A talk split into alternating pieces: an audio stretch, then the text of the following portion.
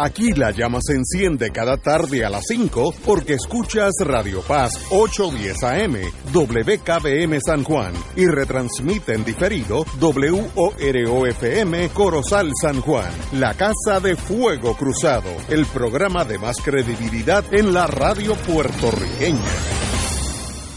Esta emisora y sus anunciantes no se solidarizan necesariamente con las expresiones que escucharán en el siguiente programa.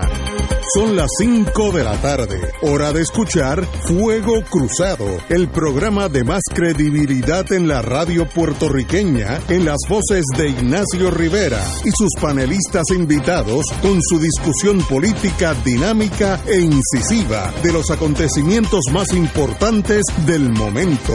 Fuego Cruzado comienza ahora. Muy buenas tardes amigos y amigas de Fuego Cruzado. Estamos a- empezando un martes 5 de abril, eh, así que estamos, estoy en espera de Marilu Guzmán y, a- y al compañero eh, Hernández, eh, Arturo Hernández, presidente del Colegio de Abogados, muy buen presidente que fue, eh, pero los dos están en la carretera. Bueno, Marilu está entrando ahí con su paso agigantado, como ella le llama. Buenas tardes Marilu. Tardes, Ignacio, y a todas las personas que nos escuchan. sentados, que usted, usted ha llegado con una con un agite, como diríamos, suave, hay espacio. En, en este programa no es, no es para agitarse. Bienvenida, como siempre. Gracias. Eh, usted está vestida de abogada, no. No. No, no. ok. Eh, bueno, vestida de mensajera. de- ah, eso. Bueno, hoy antes que todo me tengo que mencionar eh, el que descanse en paz el ingeniero Antonio Chago Santiago Vázquez, con quien tuve mucho que ver en aquellos años que yo estaba en el mundo de la ingeniería, General Electric, etcétera, etcétera. Un servidor público excepcional, siempre sonriente, muy capacitado. Sirvió bajo la gobernación de Luis Aferré y murió ayer. eh, no, no me di cuenta ayer por la muerte de Jerry Carlos, pues concentré en ese amigo y no en este amigo. También sirvió un tiempo, fue secretario de la gobernación bajo Carlos Romero Barceló. Ahí yo no tuve, ya, ya yo estaba fuera del mundo de la 936. Pero fue una persona, un servidor público de otra generación, estuvo muy envuelto en el mundo de la ingeniería. Yo no sabía, primero fue hasta profesor en, la, en Mayagüez, en ingeniería, eh, y estuvo en muchas de las obras de la infraestructura que hoy nosotros la damos por, por alto, como el tren urbano, la carretera PR10, la, el, superacueducto del norte, la número 2, etcétera, etcétera. Así que este señor sí, servi- la, perdón, la PR52 de San Juan a Ponce, que es la, la arteria principal de, de transporte entre el norte y el sur. Servidor público por excelencia, nunca, nunca hubo una queja, nunca una queja de él, siempre suavecito cuando la General Electric tenía problemas, podía contar con él desde el punto de vista de ingeniería, solucionar los problemas. Eh, qué pena que, que haya ido a, a ser ingeniero en otros, en otros lugares, que sé que hará un buen trabajo. Eh, y qué pena que este tipo de ser- servidor público, que era representa una época que ya me da mucha pena decir que ya pasó, eh, pues ya estamos hablando de historia. Eh, así que a todos los de la familia de Chago Santiago Vázquez, el ingeniero, eh, de verdad me da mucha pena saber que, que pasó a nueva vida. Compañero. Buenos días, digo buenas tardes, tanto a ti como a Marilú, a la audiencia, a Willy en los controles. Eh, ciertamente yo creo que Chago Vázquez es de esa gente que existía antes, que muchos dieron su trabajo y su tiempo al gobierno de Puerto Rico con el único propósito de servir al país y no de servirse. ¿eh? Y de eso hay ejemplos, pero estamos hablando de muchas décadas pasadas, los años Sí, 50, sí, 60, 70, como hasta por ahí llega. Yo creo que desde que la capa de industriales y de gente corporativa llega al gobierno de Puerto Rico a raíz de los años 68 al 70 empiezan a observar al gobierno de Puerto Rico como un lugar desde donde hacer buenos negocios. Y ahí empezó todo a contaminarse. Se contagiaron los colorados también, porque hasta ese momento que había una hegemonía política prácticamente en el país por parte del gobierno del Partido Popular, por lo menos creo que contó con algunas que otras excepciones eh, raras, dicho sea de paso, contó con grandes servidores públicos. El servicio público en Puerto Rico yo creo que se prestigió mucho de tener tanta gente tan dedicada a servir de carrera al país y había la, legislación de, los principios de mérito para los empleados públicos y eso abonaba ese desarrollo y crecimiento de ese servidor público dentro de la esfera de gobierno. Eh, yo creo que eso llega hasta más o menos alrededor de los años, fines de los años 60, eh, mediados de los 70. Eh, yo creo que desde que ese tipo de persona llega al gobierno en distintas posiciones a raíz de 1968 en adelante, cuando precisamente el Partido Nuevo Progresista gana las elecciones por primera vez en su historia este, y en su reciente historia, porque el Partido Nuevo Progresista era recién fundado. Eh, ciertamente cuando llegan este tipo de mentalidad a las estructuras de gobierno comienzan a ver que es el gobierno un terreno fértil, una finca eh, fértil para poder hacer buenos negocios desde el gobierno. Y ahí yo entiendo que empieza a malearse todo este asunto del servicio público en Puerto Rico y se ha ido desarrollando a tal grado ese tipo de pensamiento que ya hemos visto, como son los casos de corrupción que amarran a todos los sectores y niveles del gobierno y de la gestión pública en Puerto Rico, eh, en el Ejecutivo, agencias de gobierno, los alcaldes, legisladores. Realmente eh, yo creo que tenemos que echar una visión y tenemos que estructurar una ética de trabajo y de servicio público del país que es urgente, hace falta, porque ese es el modelo el gobierno, porque es el foco público, es el, es el ejemplo a la sociedad. Y ya hemos visto cómo en los aspectos privados de la vida del país, precisamente, hay unos esquemas sumamente similares.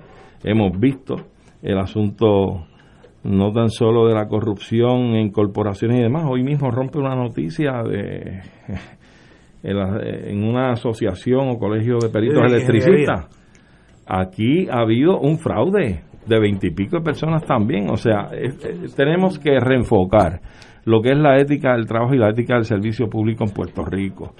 Para eso, para eso. O sea, eh, eh, usted tiene que dar el ejemplo, ¿verdad? Tiene que dar el ejemplo. Si usted va a exigir y va a pretender establecer una ética de trabajo en el servicio público el servicio privado que sea digna, honrosa, honorable, usted tiene que proveer unas condiciones de trabajo dignas, honrosas también para el servidor público. Es decir, tienen que mejorarse los salarios, tienen que mejorar, mejorarse las condiciones de trabajo y entonces poder engranar todos estos conceptos para tener un país de primera. No hace falta tener millones y riquezas, lo que hace falta es tener dignidad.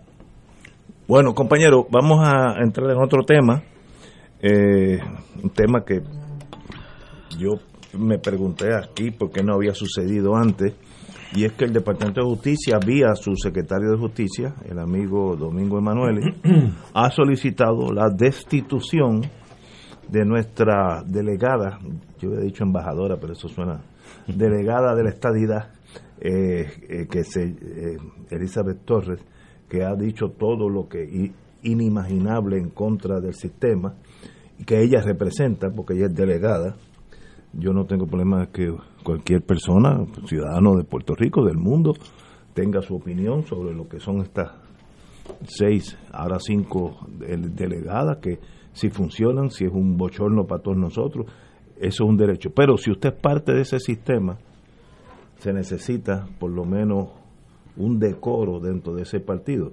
Yo me imagino el mundo militar, me imagino yo que llegué al, el mundo de coronel, equivalente en la Marina, capitán, eh, yo hablando mal del presidente de Estados Unidos, pues duro 14 minutos en lo que eso llega a Washington y se vota para atrás. Porque eh, usted no puede, no es posible. Ella ha dicho que el Partido Nuevo está corrupto, eh, que el gobernador es, nada, un bambalán, eh, etcétera, es continuo y a la misma vez no ha ido a Washington a lo que originalmente ganó unas elecciones, fue nombrada por el pueblo y sencillamente la misma ley permite al secretario de Justicia, si considera que uno de estos embajadores no está haciendo su trabajo, y yo creo en el caso de ella, lo que ella ha dicho prueba que no lo está haciendo, eh, pues merece la destitución. Yo, gobernador, le hubiera votado del PNP hace seis meses, pero eso no ha sucedido, que me sorprende, porque eso es un equipo. Y si yo estoy jugando baloncesto, yo, no puedo tener el centro jugando para el otro equipo. Eso así de sencillo es la vida. No, usted se puede salir de esa posición y dedicarse su vida a atacar a Pierluisi o al Partido Nuevo. Eso es totalmente lícito. Pero si está dentro, si está cobrando los 90 mil dólares, usted requiere algo de lealtad a esa institución. Esa, como yo pienso, yo lo hubiera votado hace seis meses, pero tal vez ustedes piensan diferente. Compañera. Mira, este, esto es un caso bien interesante porque aquí puede abrirse una caja de Pandora eh, que muchas personas están esperando que se abra próximamente, precisamente porque esta señora no tiene pelos en la lengua, ella conoce mucha información de adentro, ya ella está advirtiendo que esto es un proceso selectivo, eh, discriminatorio en contra de ella, que esto es una persecución política. Y va a estar muy interesante todo lo que ella va a decir para defenderse, porque ella dijo que se iba a defender. Yo voy a decir muy humildemente como yo lo veo y otros abogados podrán discrepar de mí, ¿verdad? Eh, en primer lugar, tengo que decir que eh, me parece que esto es un papelón del Departamento de Justicia, sobre todas las cosas, cuando hace apenas dos semanas más o menos, el secretario de Justicia aparece dándole una dispensa al entonces secretario de Recursos Naturales, Rafael Machargo, para que contrate un bufete externo para meterle mano a los delincuentes que están allí en, Bahía de Jobos, a los delincuentes que han creado un crimen ambiental sin precedente, que es un caso muchísimo más grave que lo que está pasando con esta señora. Sin embargo, el secretario de Justicia se niega a llevar el caso y autoriza a Rafael Machargo a que contrate un bufete externo que hasta ahora nosotros no sabemos qué ha hecho para manejar este asunto que es un crimen ambiental sin precedentes en este país.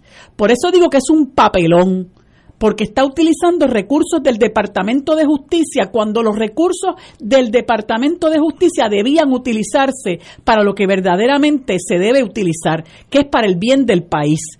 Eh, y eso, restaurar lo que ha pasado en, en lo que ha ocurrido en Bahía de Jobo, le puede costar a este país 5 millones de pesos y ellos están invirtiendo eh, tiempo y dinero y esfuerzo en quitarle a esta señora su, su salario puedes decir, como has dicho Ignacio, ¿verdad? Que ella no merece estar ahí, que no merece estar en, el, Partido Nuevo Progresista. Bueno, hay muchos que no merecen estar, ¿verdad? Como por ejemplo la, la, el desfile de representantes que han sido acusados en el, en, en, en, en, el Tribunal Federal, uno de los cuales levantó las manos el otro día y se hizo culpable, ese no lo han votado, ¿verdad?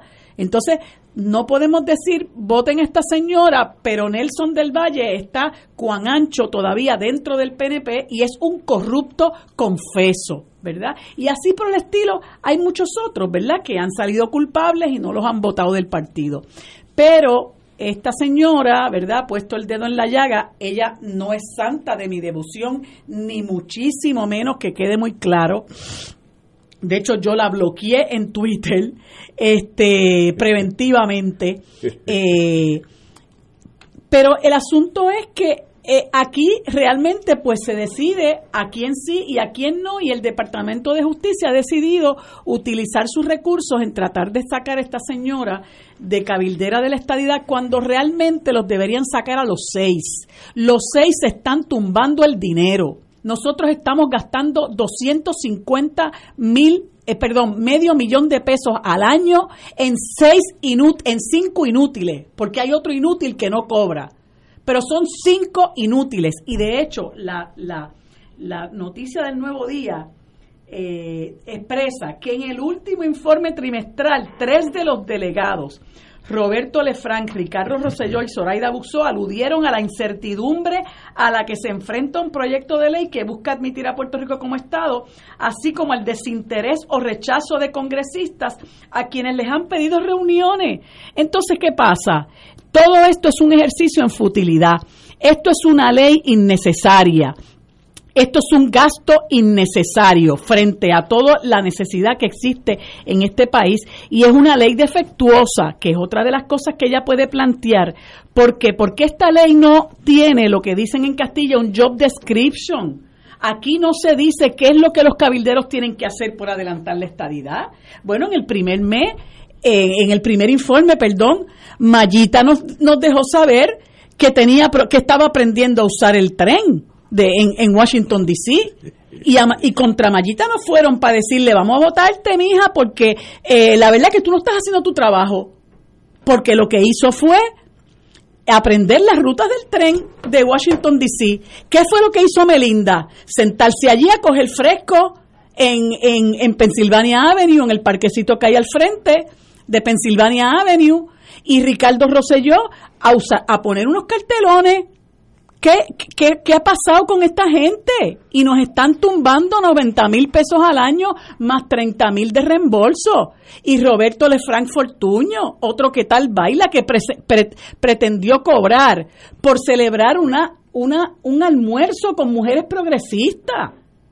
Y que pretendió cobrar que les reembolsaran el dinero por haber dejado su carro en el aeropuerto un mes. O sea, son todos un fraude, son un fiasco. Y entonces se ensañan contra esta señora que ha puesto el dedo en la llaga y a mí me parece que el principal problema que ella va a tener, ¿verdad? Porque para mí que ella tiene muchos muchos este eh, vericuetos para poderse defender, pero el peor ha sido que ha hablado de más.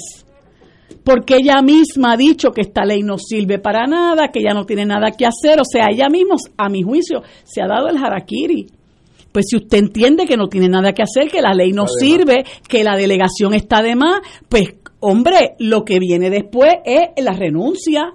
Entonces, como usted no renuncia, pues entonces proceden a, llevar a cabo los, los, trámites para, para, para sacarla. O sea, a mí me parece que ella ha sido eh, eh, su lengua es la peor enemiga, ¿verdad? Este, y eso en cierta medida te deja ver, Ignacio, que nosotros aquí eh, los puertorriqueños y puertorriqueñas, no creo que eso sea este característico de nosotros nada más. Pero fíjate que una persona que se mercadea bien, que tiene su Facebook Live, que es guapa, que es articulada, eh, saca la mayor parte de los votos, después resulta que se vació como se vacían los globos, ¿no?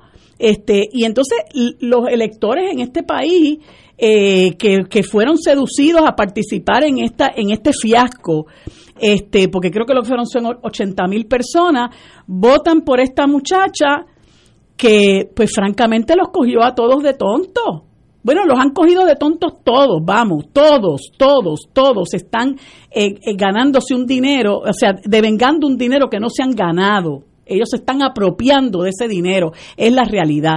Pero esta eh, muchacha es la que, la que, como quien dice, ha cogido más de soquete a todo el mundo, porque los informes de ella, pues ella en el más reciente puso una foto de, de, de, Pedro Pierluisi eh, con la cara de, de, de, nazi, ¿no? Con el bigote de nazi. O sea, una charada, en realidad, una charada.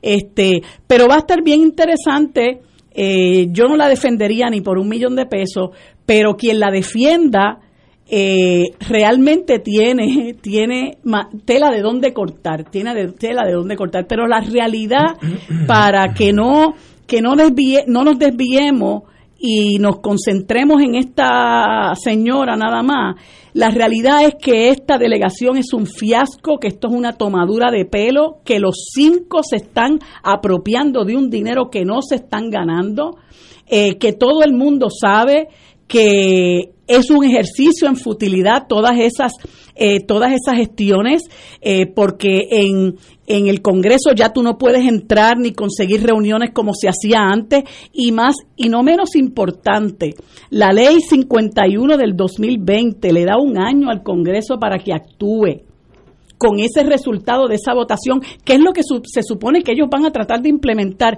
Ese año ya pasó. Por lo tanto, como yo siempre digo y como yo creo que debemos repetir, los que sostenemos que esto es una tomadura de pelo, ese mandato caducó.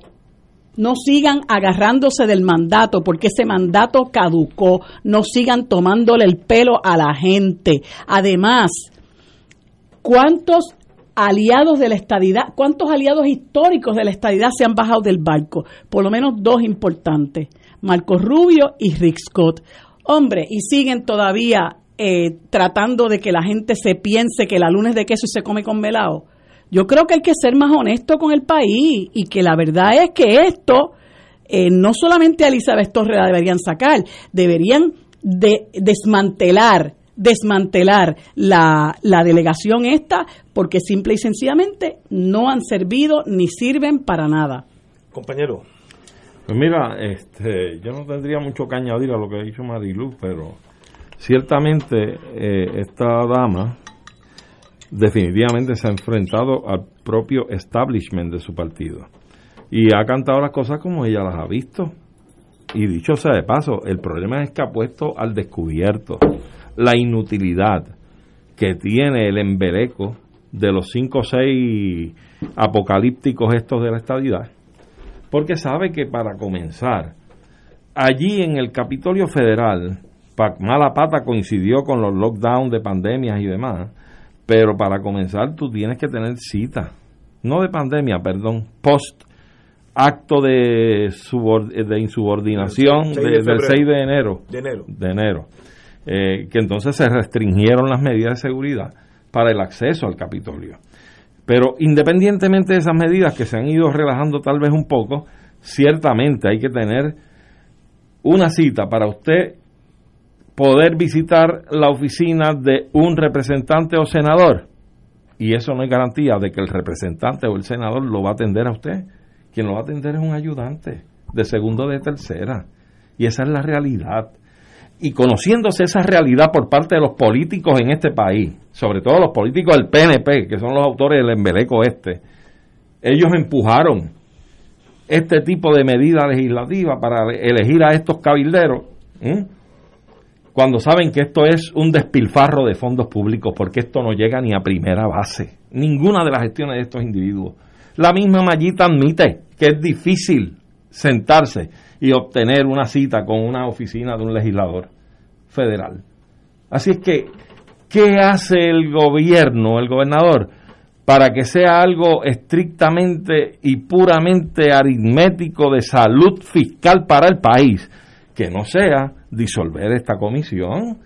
Si esto no los va a llevar a ningún sitio. ¿Usted sabe qué es lo que va a provocar con estos cabilderos? no tan solo que le sigan cerrando las puertas en la cara, sino que se las cierren más duro y con seguro puesto. Eso es lo que van a provocar, porque es contraproducente. Es contraproducente y no es costo efectivo. Así es que el país en crisis se, se gasta la friolera de pagarle entre 90 y 120 mil a cada uno de estos individuos para hacer absolutamente nada. Mire qué buena administración pública tenemos. Yo aprendí en mi mundo corporativo me decía mi jefe, que cometer un error no es un problema, pero el no corregirlo sí es un problema. Y aquí nos llevamos por la emoción del momento, hicimos un andamio jurídico que ha resultado que es un error. Pues mire, peor es el error de no curarlo, seguir con el error. No quiero hablar de las personas que están envueltos en eso, pero muchos de ellos, de esos cinco, jamás van a ser 90 mil dólares más 30 mil de gastos. Jamás. Una vez que salgan ahí, su, su mundo no está en esa en esa ese ranking. ese ranking monetario. Es una forma de pues vivir unos años en lo que el hacha va y viene. Digo eso yo creo que en, en el punto de vista táctico uno tiene que averiguar uno puertorriqueño tiene que averiguar husmear cómo los intereses de Estados Unidos coinciden con Puerto Rico en torno a ese país adoptar a Puerto Rico como Estado. ¿Qué, qué hay para ellos? ¿Qué ganan? Exacto, ¿qué ganan? Pues tú te buscas eso. Digo, yo no, hasta ahora no lo he encontrado, pero si lo encontrara, creaba un partido y me, me, nombrías jefe supremo. Hasta que tú no sepas qué le conviene, en qué le conviene a Estados Unidos el moverse a cambiar el estatus de Puerto Rico de territorio a sencillamente o, independencia o estadidad. No, no formes un berrinche allí de personas que van sin agenda, sin agenda, porque no hay, no hay nada. Bueno, yo voy a ver el senador de North Dakota, porque allá hay una mina que tal vez el carbón o el, acero, que lo que sea, el petróleo o el oro, podría refinarse aquí. Y entonces tú tienes el give and take. Estados Unidos, como una nación muy a lo holandesa y británica, business oriented, vete por ahí. ¿Cómo nosotros podemos ayudar a ese senador de North Dakota a hacer más dinero para su, para su estado? Si no, ¿qué le interesa a alguien de North Dakota, Puerto Rico?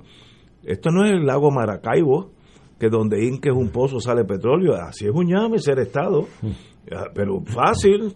Pero ¿qué no? Pues tenemos que buscar qué es what's in it for them. Eso en, hecho, en eso tenemos eh, serias, serias debilidades. Eh, si bien digo eso, que estaría eh, de acuerdo con lo que esta señora ha dicho, esta señora ha insultado miembros del PNP y ella, se, ella está en un equipo. Ella no está ahí como independentista, está ahí como estadista. Pues usted tiene que tener lo que en inglés se dice un decoro, decorum, que usted se comporta como un an officer and a gentleman. Y si usted no está dispuesto a ser parte del equipo, quítese. Y entonces tiene todo el derecho, miren aquí los compañeros, todo el derecho todos los días a expresar lo que ellos deseen sobre Estados Unidos, el PNP, Luis y lo que sea. Pero adentro, cobrando 90 mil, se ve muy mal, se ve casi mercenaria. Ella no deja, de, no deja esos 90 mil pesos porque eso es todo lo que va a hacer for a long, long time. Así es que en eso la critico severamente y estoy de acuerdo con el señor secretario de Justicia que si lo examinamos, ella no está haciendo nada. Primero, no está ni en Washington, está aquí criticando el PNP y diciendo que la ley no sirve para nada. Pues mire, causa, no hay duda que no está haciendo nada por esta edad, es obvio, por, por palabras de ella misma como dijo Marilu. Los, pues, los otros cinco tampoco están haciendo nada por la estadía. No, yo, lo votaría, yo no lo votaría. Yo, yo, yo, yo usaría el Marilu approach. De, derogo la ley y se acabó. Y esperemos, esperemos a que haya un momento dado en la vida es esperar. Eh, no, no, no es salir con un machete en la mano, porque el otro puede tener un machete más grande. Pues que aprendan de los chinos, que han sabido esperar, esperar muchos siglos. Y, mira cómo, van. Están. Así que esta señora no tiene fineza. Eh, también hubo un incidente de índole personal de su esposo, que no obtuvo un indulto que ella estaba pidiendo, y de ahí en adelante es un yihad. Pues mire, está, usted está de más allí o está dentro o está afuera, no puede estar en los dos lados. No puede estar afuera, pero cobrando el dinero que está dentro. Eso se ve muy mal de, de su parte. Así que espero que el secretario de Justicia pues tenga triunfe en esto y que por favor no nombremos un sustituto, déjelo quieto. de la vacante. De la vacante. elimina la por sí, sí. enmienda la ley. el que se va Sería otro error, más. Ya Edwin Mundo estaba diciendo esta mañana que abrió una elección especial, imagínate. Mira para allá, otra votación. Todo Puerto Rico. Votando chavo. Todo Puerto Rico. votando vale dinero. Vale 2, 3 millones de pesos. como decía mi jefe, ¿Hay límites a la locura o esto es sencillamente cogiendo... Oye, pero yo me pregunto, ¿y dónde está la Junta que no puede intervenir en algo así? Decir, no, no vamos a aprobar esa elección. Oye, es un buen punto. Ah, porque digo... no, no hace falta Yaresco, fíjate. Tiene, no, olvídate Yaresco, cualquiera de los alicates esos que están allí. Señores, tenemos que una... Iba a decir una junta, tenemos que ir a una pausa y regresamos con Fuego Cruzado. Fuego Cruzado está contigo en todo Puerto Rico. ¿Tienes cáncer de páncreas o del pulmón? Si has recibido terapia y el cáncer continúa avanzando, no pierdas la esperanza. Existen nuevas terapias basadas en el perfil molecular para pacientes de cáncer de páncreas o pulmón, disponibles en Puerto Rico únicamente en Pan-Oncology Trials. Llame hoy al 787-407-3333, 407-3333, Pan-Oncology Trials, ofreciendo protocolos de tratamiento con la ciencia más avanzada para combatir el cáncer. Cómprame un sistema solar y escúchame aquí en Radio Paz. Todos los viernes a las 4 y 30 de la tarde te espero para que me cuentes tus inquietudes acerca de placas solares con baterías. Comunícate conmigo, soy Luis Enrique, al 787-536-7938 de Solar Store. Cómprame un sistema solar. Escucha los sábados a las 5 de la tarde para servirte un programa del Colegio de Profesionales del Trabajo Social de Puerto Rico con los temas de interés a la comunidad. Recuerda, los sábados a las 5 de la tarde para servirte por Radio Paz 810. Los rotarios se preguntan antes de actuar, ¿es la verdad? ¿Es equitativo para todos los interesados? ¿Creará buena voluntad y mejores amistades? ¿Será beneficioso para todos los interesados? Mensaje del Club Rotario de Río Piedras. La hora del laico invita a todos los radioescuchas los jueves de 7 y 30 a 8 y 30 de la noche a conocer y fortalecer su vida espiritual y moral, madurando las capacidades requeridas para responder a Cristo en el llamado respecto a los deberes sociales y la misión de la Iglesia en el tiempo actual. Por Radio Paz 810 AM y Radio Paz 810.com, la hora del laico. Por aquí Radio Paz 810. Si queremos un mejor país, debemos ayudar a destacar los valores cristianos que nos hacen mejores. Para llevar ese mensaje, Radio Paz 810 AM llevará a cabo un radiomaratón de recaudación del 2 al 6 de mayo. Juntos, guiados por el Espíritu en el camino sinodal, haremos la diferencia. Oraremos en la Pascua por las intenciones de nuestros radioescuchas y las recaudaciones nos ayudarán a llevar el hermoso mensaje de nuestro Evangelio, proclamando la palabra de Dios a través de todo Puerto Rico. Esperamos tu llamada porque todo comienza con tu respaldo. Llama del 2 al 6 de mayo y sé generoso. Y como dice Juan 20, versículo 21, Jesús le volvió a decir, la paz esté con ustedes. Como el Padre me envió a mí, así los envío yo también.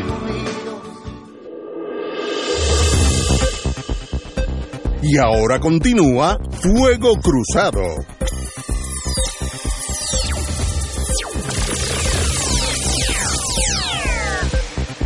Bueno, amigos y amigas, ayer la fortaleza, aquí estamos viendo a la señora Noelia García, secretaria de Gobernación, la presidenta de Acueducto, Doriel Pagán, que todo el mundo me dice que es muy competente, el secretario auxiliar de Oficina Gene- de Presupuesto, Gabriel Hernández, y la secretaria interina de Recursos Naturales, Anaís Rodríguez. Ella dijo, la señora secretaria de la Gobernación, le caerá todo el peso de la ley. ¿A quién? Detectan ocho conexiones de aguas ilegales en la reserva Bahía de Jobo. Y sencillamente también la señora Doriel, la ingeniera, confirmó que hay por lo menos ocho tomas de agua potencialmente ilegales en la Reserva Nacional Estatutaria de Bahía de Lobo. Es que mira, yo en eso soy, todavía no se me ha ido la mancha del fiscal. ¿Cómo que potencialmente ilegales? Si el territorio donde está conectado es del gobierno, De uso el vecino mío puede instalar una toma de agua en mi apartamento. Así de claro es la vida. Yo no, bueno, pero es que me sube la presión y me han dicho que lo coja suave. Eh, la secretaria de la Gobernación, la señora García, informó que ahora que ella está a cargo, de hoy en adelante se van a investigar todo lo relacionado con los permisos de construcción, permisos de construcción, ahí está la Junta de Planificación envuelta, conexiones de agua y electricidad y cualquier otro aspecto irregular. Y como, se salva nadie. como obviamente ahí tiene que haber un grado de corrupción de dinero alto, porque doña Yuya no puede ordenar a 500 camiones con de, de arena que rellenar en ningún sitio, porque va presa. Esa, eh, los primeros dos camiones los cogen de sorpresa. El tercero, la señora ya va presa. Y ahí hay, me dijo un ingeniero, más de 500 ca- camiones.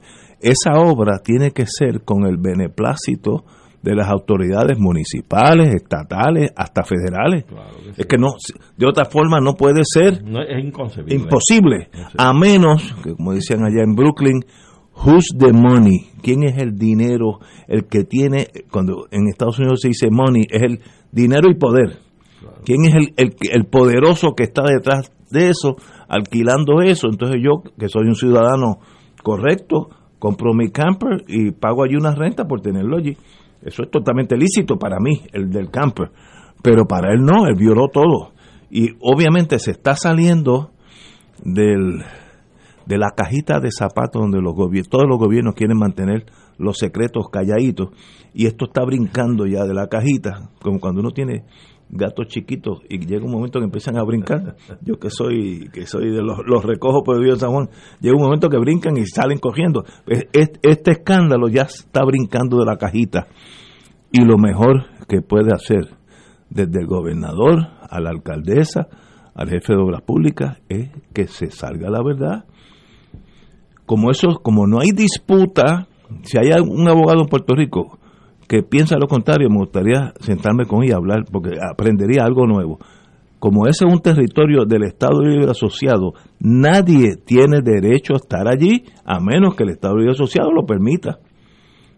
Y hasta ahora nadie ha dado el permiso. Parece que lo consiguieron por debajo de la mesa. Estoy seguro de eso. Ahí hay corrupción alta de los que son los que reparten el bacalao en el mundo.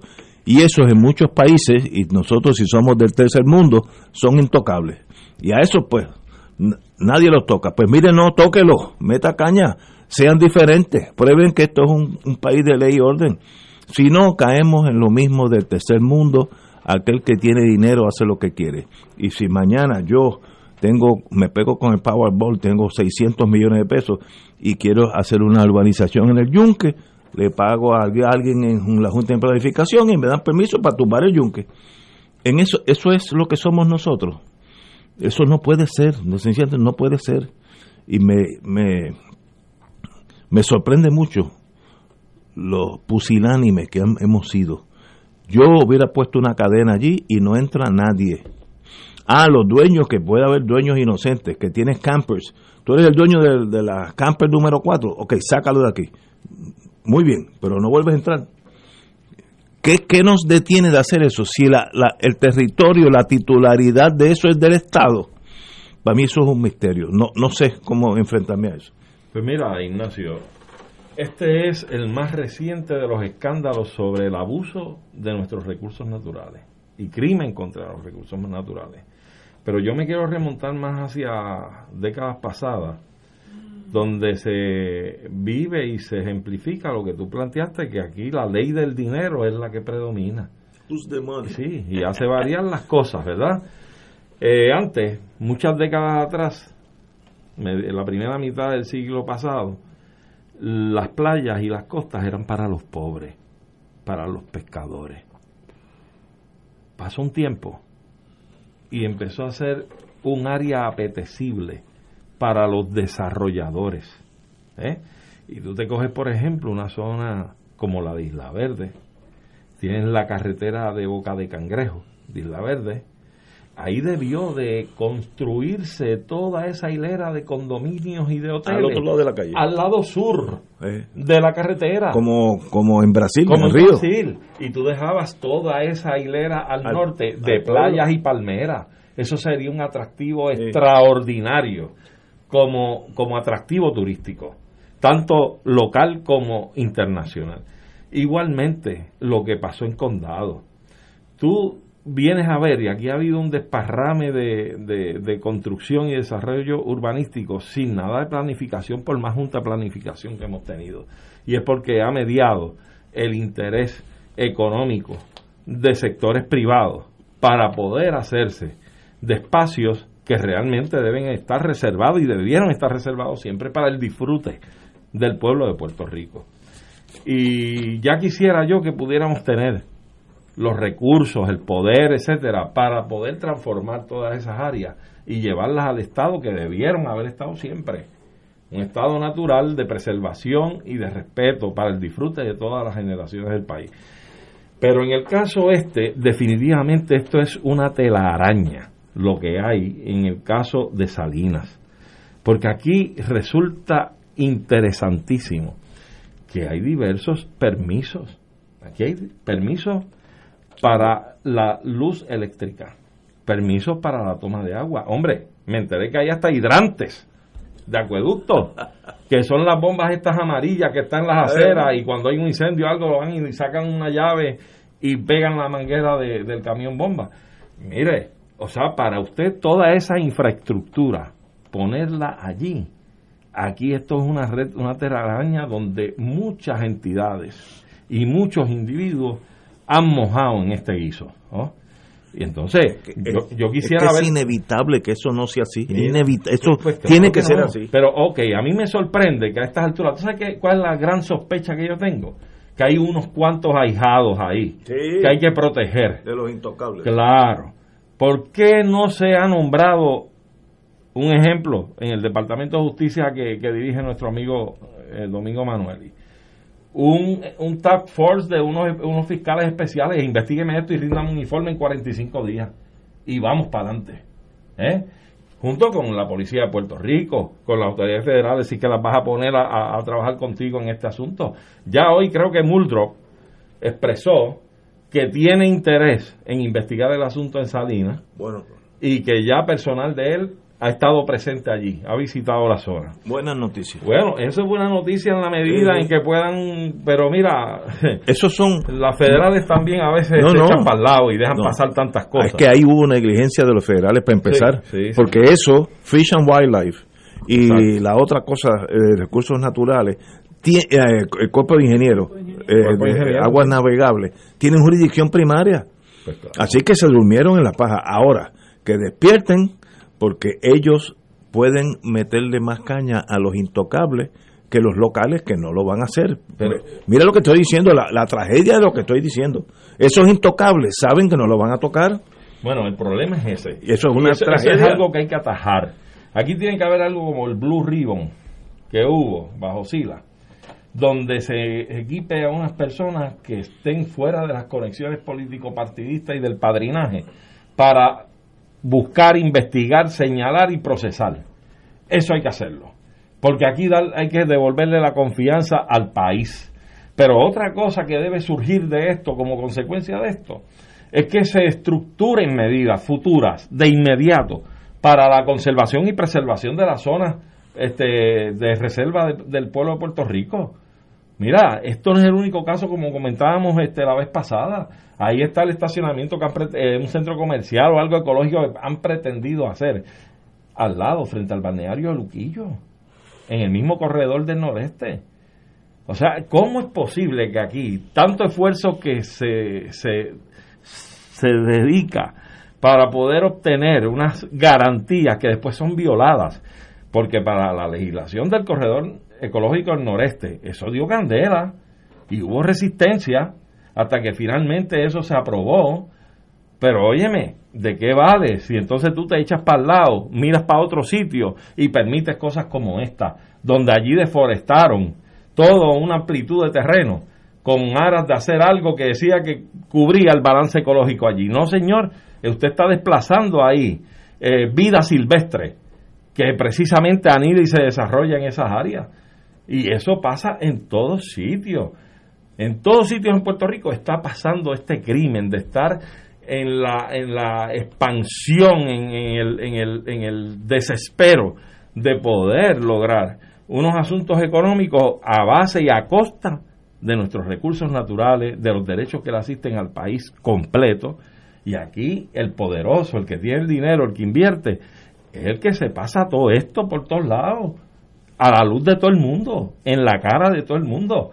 Pues entonces, las autoridades federales y las estatales, si van a obrar de buena fe, realmente con las cartas en blanco, tienen que estructurar un proceso y estos lugares de, de, de, protección tienen que brindársele la protección estructurada para que esto no vuelva a ocurrir. Hoy día hay cámaras en todos lados, en todas las calles. Porque usted un lugar como este no pone un poste o de los mismos árboles no conecta unas cámaras donde usted tenga un monitoreo en otro lugar. Y tan pronto usted ve a alguien entrando allí por la noche con un carretón, que sé o qué, usted manda una brigada allí y lo saca de allí enseguida. Eso es sencillísimo. ¿Hay alguien en Salinas que puede decir que no se dio cuenta de lo que estaba pasando? Eso, eso no es París, que tú dices, bueno, París tiene 20 millas cuadradas. No, no, Salinas es cuatro calles. ¿Cómo, ¿Cómo, eso pasa y nadie... Empezando la policía municipal, ¿qué hace esa gente allí? Eh, la, alcaldesa, los vecinos los vecinos lo denunciaron. Sí, lo denunciaron. Los vecinos lo denunciaron y se alega, porque yo ¿verdad? Lo leí, pero no, no tengo certeza de que la información sea correcta, no la puedo negar tampoco. Pero se alega que en un momento dado la exsecretaria de Recursos Naturales, Tania Vázquez, informó al Departamento de Justicia que allí había una invasión de terrenos. y el, y el Departamento de Justicia, esto fue a la altura del 2019, estando todavía Ricardo Rosselló, este antes de que Ricardo Rosselló aparentemente saliera de, su posición antes del verano. este ella ella denunció eso este y aquí todo el mundo estaba ciego sordo y mudo realmente. O sea cómo es posible como tú dices que un que un daño ambiental de enormes proporciones este pues aquí nadie nadie se hubiera dado cuenta de, ese asunto, ¿verdad? Este y, y, que entonces a raíz de las denuncias que hace este Mariana Nogales, eh, pues pues se le diera la atención que el asunto merece, porque me consta que también una de las personas que advirtió sobre esto el año pasado fue Pedro Cardona Roy. Este, y entonces ahora la secretaria de la gobernación este, ay, ella es la más defensora de los recursos naturales eh, y ella va a encargarse de que no va a tolerar que las personas que estén violando la ley. ¿Y cuál fue la conducta de la secretaria de la gobernación con el caso de Sol y Playa? Totalmente contrario, porque aquí se denunció que ese permiso era ilegal. Aquí se denunció, cuando digo aquí me refiero que en el país hubo personas versadas en la materia que denunciaron que el permiso era ilegal, que el deslinde era ilegal y ella lo defendió a pie juntilla, lo defendió. Y no solamente lo defendió, ella, te, ella ella favoreció o apoyó el trabajo que hace una persona de nombre Idelfonso, este, que, que, que Molina lo ha denunciado en varias ocasiones como uno de los arquitectos de estos eh, de esta eh, concesión de permisos de manera ilegal, eh, que esta persona maneja los asuntos esos de, en mal español, de permisología y se comunicó con el secretario de la Oficina de Gerencia de Permisos cuando el permiso es Sol y Playa, porque todo esto lo estaban condonando porque hay un primo de Pierluisi que es dueño de un apartamento allí, que tenía tanto y tanto interés en que se construyera esa, esa piscina y esos gazebos y ese este, eh, proyecto recreativo que hasta pretendía intervenir en su carácter este, eh, particular en, en, los casos que había en el, en el tribunal y le denegaron la intervención. Eh, pero, pero Noelia García, y ahí está el récord, fue una de las que defendió a pie juntilla el permiso que se le otorgó a Sol y Playa. Y entonces ahora, claro, cuando le ven la parte trasera al perro, todo el mundo dice que es macho, ¿no?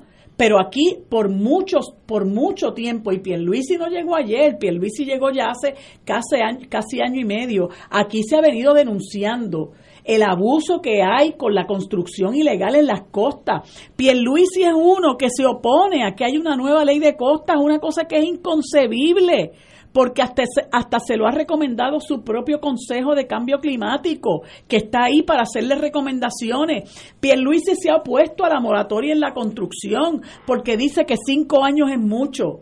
Este y Machargo también lo hizo. Y, y Noelia García eh, se hace eco de todas esas barbaridades. Aquí se ha denunciado daños a la zona del Carso. Aquí se ha denunciado lo que está pasando en, en Luquillo que quieren construir en zonas arqueológicas encima de humedales este, aquí se ha construido lo que pasa en Cabo Rojo, lo que pasó en Rincón, que ya sabemos el levantamiento social que conllevó, que hasta la fuerza de choque la tiraron allí. ¿Por qué no llevan la fuerza de choque a, a, a ese sitio, en el, el, sector Las Mareas, ¿verdad? El Camino El Indio. Nunca han hecho absolutamente nada, incluso hay una denuncia de, de, de algunos eh, vigilantes de recursos naturales de que temen por su seguridad y que han pedido apoyo de la policía y se les ha negado. O sea, que venga ahora con ese con ese show, porque es un show, ¿verdad? Este y que se piense que la gente se lo va a tragar,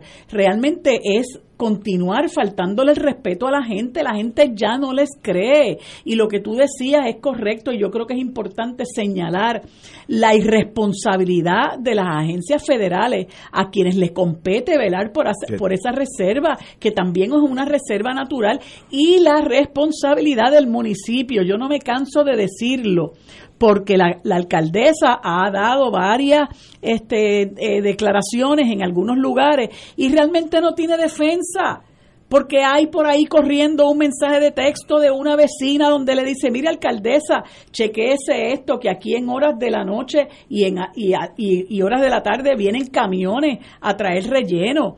Y ella le contestó, ah, eh, sí, dame más información que yo te aviso. Y aparentemente está involucrada en esto la presidenta de la legislatura municipal y ella va por ahí tratando de defender lo indefendible, pero ella también tiene una gran responsabilidad porque no puede decir, ah, yo se lo notifique al Departamento de Recursos Naturales. Si usted en su municipio ve que se está cometiendo un crimen ambiental. Usted no puede aducir como defensa, se lo dije al Departamento de Recursos Naturales, cuando ha levantado la voz la alcaldesa de Salinas, cuando ha levantado la voz en contra de esto que viene ocurriendo por lo menos desde el 2015. Nunca.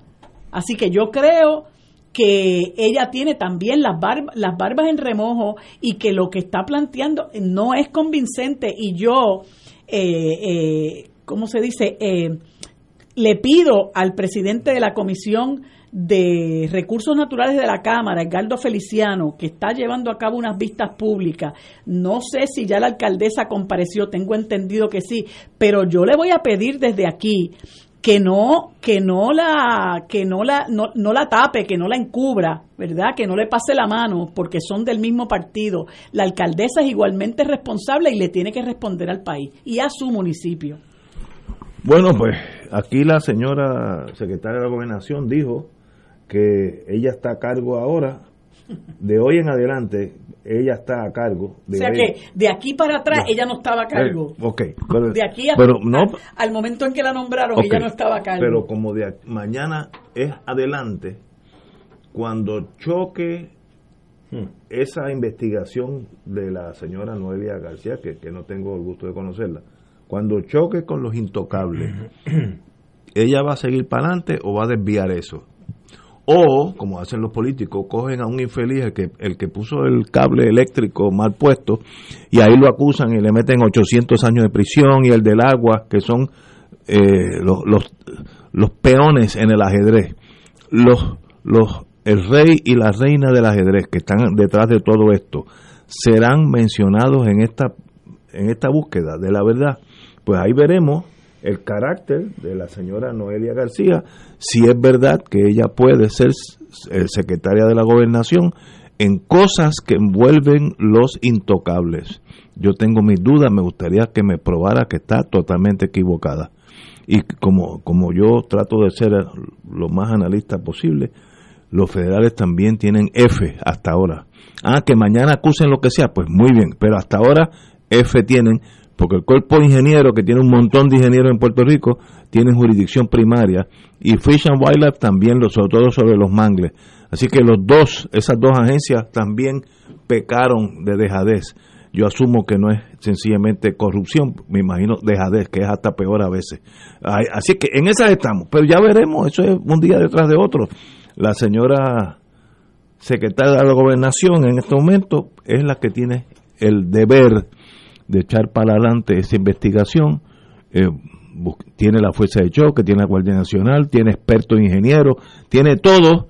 Veamos cuando choque con el primer intocable, que me imagino eh, que los dos partidos tienen intocables, me imagino que uno de esos va a ser, eh, o un, o un grupito de esos intocables pueden estar envueltos, porque eso cuesta mucho dinero, ese relleno, conseguir esos permisos que es pasando dinero por debajo de la mesa, etcétera, eso cuesta mucho dinero, eso no se hace así por una persona normal, esos son los intocables. ¿Podrá la fortaleza investigar y llevar a los tribunales los intocables? No se conformen con el que puso la línea de cable, que ese es el expendable, es- ese uñame acusarlo. Eh, no, este, vayan para arriba. No sé si eso va a pasar o no. Eh, sinceramente, me, me gustaría que me probaran totalmente equivocado y lo diría aquí igual de igual forma. Oye, pero que no hagan como los casos de corrupción, que cuando cogen, acusan a una parte y a la otra no. ¿Ah? Ah, bueno, sí. Los sobornos, el, el sobornado y el que, el que se prestó a sobornar a esa persona, ¿quién comete más el delito? ¿El que acepta el soborno o el que propuso el soborno? Los dos. Entonces te, te acusan uno al otro no. Aquí hay, que, aquí hay que bregar con todo el mundo, no tan solo el que puso la línea, el que cobró dinero para buscar los permisos, etcétera, sino el que, el que propuso y gestionó e- y solicitó ese tipo de permiso, ese tipo de gestión Ese fraudulenta. Eso, a eso hay que, hay que enjuiciarlos a todos. Ese es, como dicen en inglés, he's the money. Ese es el que maneja, el que mueve las fichas. Claro. Y eso, en esta sociedad, hasta ahora, usualmente son intocables. Vamos a una pausa. Ignacio, antes Ah. de la pausa, Sí, perdón, vamos. es que el amigo Edgardo Román, que es panelista aquí los viernes, viernes, me sí. mandó una, comuni- una comunicación de que aparentemente, no sé si me está hablando del Tribunal de Primera Instancia, eh, emitió una sentencia declarando inconstitucional la de colegiación compulsoria del Colegio de Profesionales de Trabajo Social de Puerto Rico. Eso fue el Supremo. No, es que no me dice, Ah. es una notificación del tribunal, pero no me dice qué tribunal, si es el tribunal de primera instancia, y Debe que ser están en un proceso de analizar la resolución para tomar acciones dirigidas a defender nuestro colegio. Presumo entonces que debe haber Sí, espacio lo- para revisar, este, pero no me dices que, que, y a mí, bueno, yo que soy defensora de la colegiación compulsoria, me, me da mucha pena realmente, porque esto este, le hace mucho daño a las profesiones. Sí. Pero- Y, y al país, porque es una forma de garantizarle al país el mejor servicio de un grupo de profesionales que están precisamente velados, co- todos complementados bajo un mismo sello de una estructura de un colegio. Eso es de vital importancia, es una garantía para el ciudadano, para la persona a quien se le prestan servicios, porque tú tienes profesionales que no tienen ese tipo de estructura, eh, realmente le dejas todo al Estado y sabemos la eficiencia del Estado en, procesar las cosas. En fiscalizar Claro, también. Los colegios se encargan de velar De porque se le ofrezca Comisiones a la gente, éticas. sí, se le ofrezca a la gente un servicio de calidad este y que la, y que los profesionales de, de determinada profesión, perdonando la redundancia, cumplan con unos requisitos mínimos para darle un servicio de calidad al país, Eso es así. ¿verdad? Por lo menos en el caso nuestro, que somos los abogados, pues el Supremo se supone que hace ese, ese trabajo, ¿no? Y se hablaba cuando nos descolegiaron de que había una doble fiscalización, qué sé yo, que ya ese trabajo que hacía el colegio lo podía hacer el Tribunal Supremo. Pero, por ejemplo, en el caso del trabajo social, ¿quién va a vigilar ahora que el trabajo social se conduzca como, como, como merece la ciudadanía, que los trabajadores sociales cumplan con unos requisitos mínimos, etcétera? Este, Pero Marilu, perdóname, inclusive en los asuntos éticos, la oficina del procurador, incluso el Tribunal Supremo en muchas ocasiones solicitaban Sí, los informes de la Comisión de Ética del Colegio de Abogados. sí. inclusive en la comisión nuestra de nombramientos judiciales no había un nombramiento que Fortaleza, no importaba qué gobernación hubiera, enviara al Senado de Puerto Rico si no bajaba el informe del Colegio de Abogados y su comisión de nombramientos judiciales. Una de las tragedias que tuvo el colegio, y yo soy colegiado y moriré colegiado, es que la razón de la descolegiación fue política. Eso es así. y eso, es así. si hubiera sido por otra razón, te voy a decir que, que, que es innecesaria, que cuesta mucho, pues bueno, uno puede discutir, pero el hecho de que allí es un enjambre de comunistas, dicho por los que estuvieron envueltos en la descoalización, hay que destruir eso, igual que lo decía Puerto Rico. Eso es cosas del tercer mundo, Sí. cosas de, Y- y- países. y perdóname, y totalmente falsa. no, no, pero ¿Tú sabes dónde salió la primera procuradora de las mujeres del gobierno de Fortuño? Del colegio de abogados.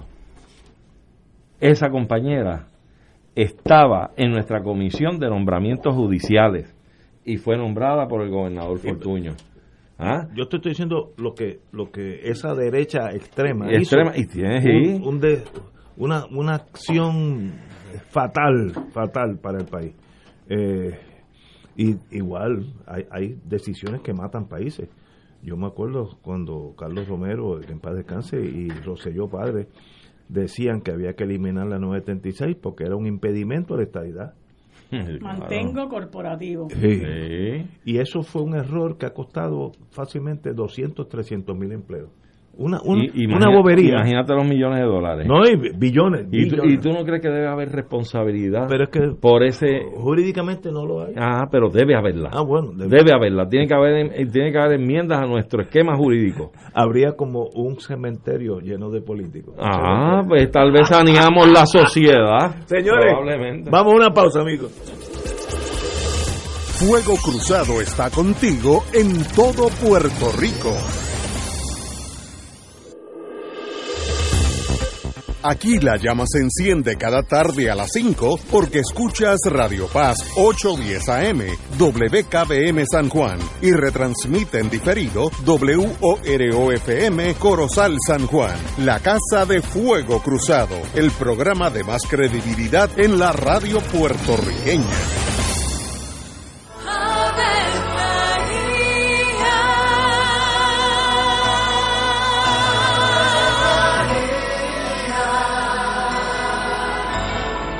El ángel del Señor anunció a María. Y ella concibió por obra del Espíritu Santo. Dios te salve María, llena eres de gracia, el Señor es contigo.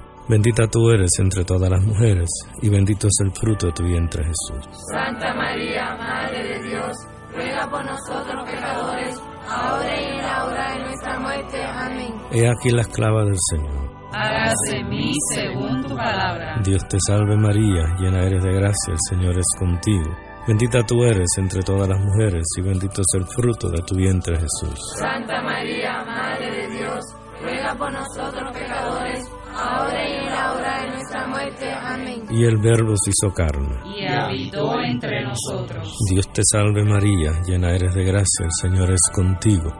Bendita tú eres entre todas las mujeres, y bendito es el fruto de tu vientre Jesús. Santa María, Madre de Dios, ruega por nosotros pecadores, ahora y en la hora de nuestra muerte. Amén. Ruega por nosotros, Santa Madre de Dios. Para que seamos dignos de alcanzar las promesas de nuestro Señor Jesucristo. Oremos.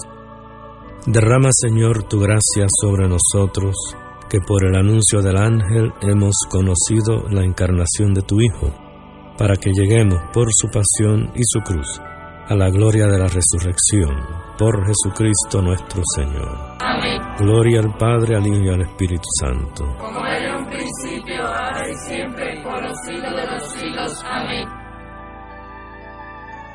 El Santuario Nacional de Nuestra Señora, Madre de la Divina Providencia, invita al pueblo de Dios a las noches de adoración y sanación todos los segundos viernes del mes a las 7 de la noche. En estas rezamos el Santo Rosario, adoramos al Santísimo, reflexionamos y hacemos oración de sanación. Noches de sanación y adoración los segundos viernes del mes. Para información, comunícate al 787-646-9448 o en santuariodelaprovidencia.org. Y ahora continúa Fuego Cruzado.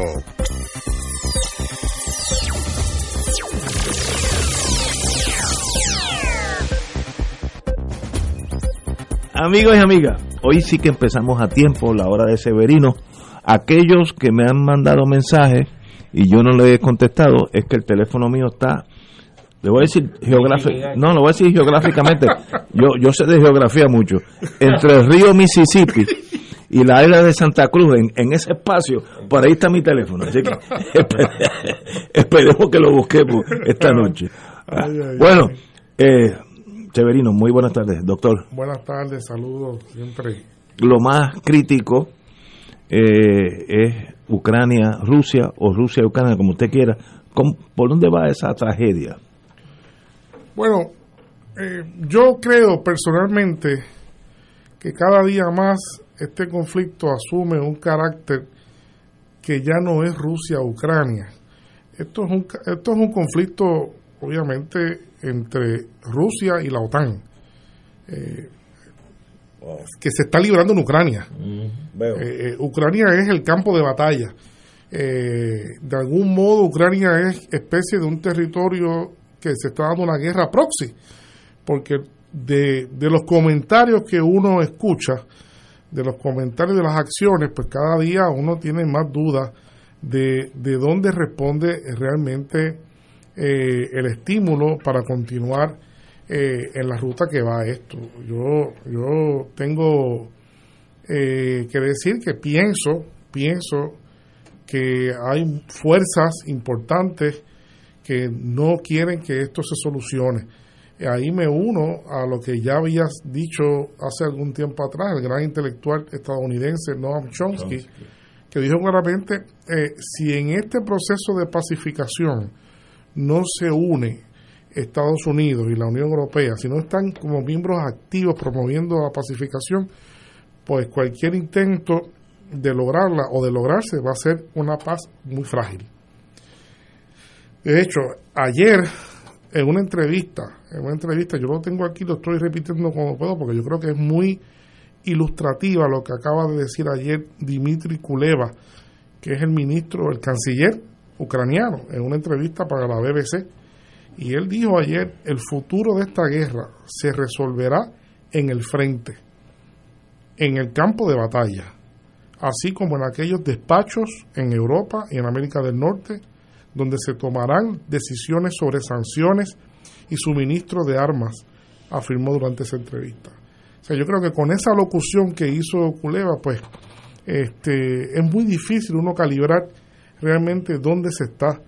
Eh, me parecería a mí, ¿verdad? a base de la experiencia que uno tiene en esto del campo postsoviético, en esto del campo postsoviético de los últimos 30 años, que este conflicto podría muy bien entrar a ingresar la, la, la fila o el grupo de conflictos, lo que se conoce en geografía política de conflicto congelado.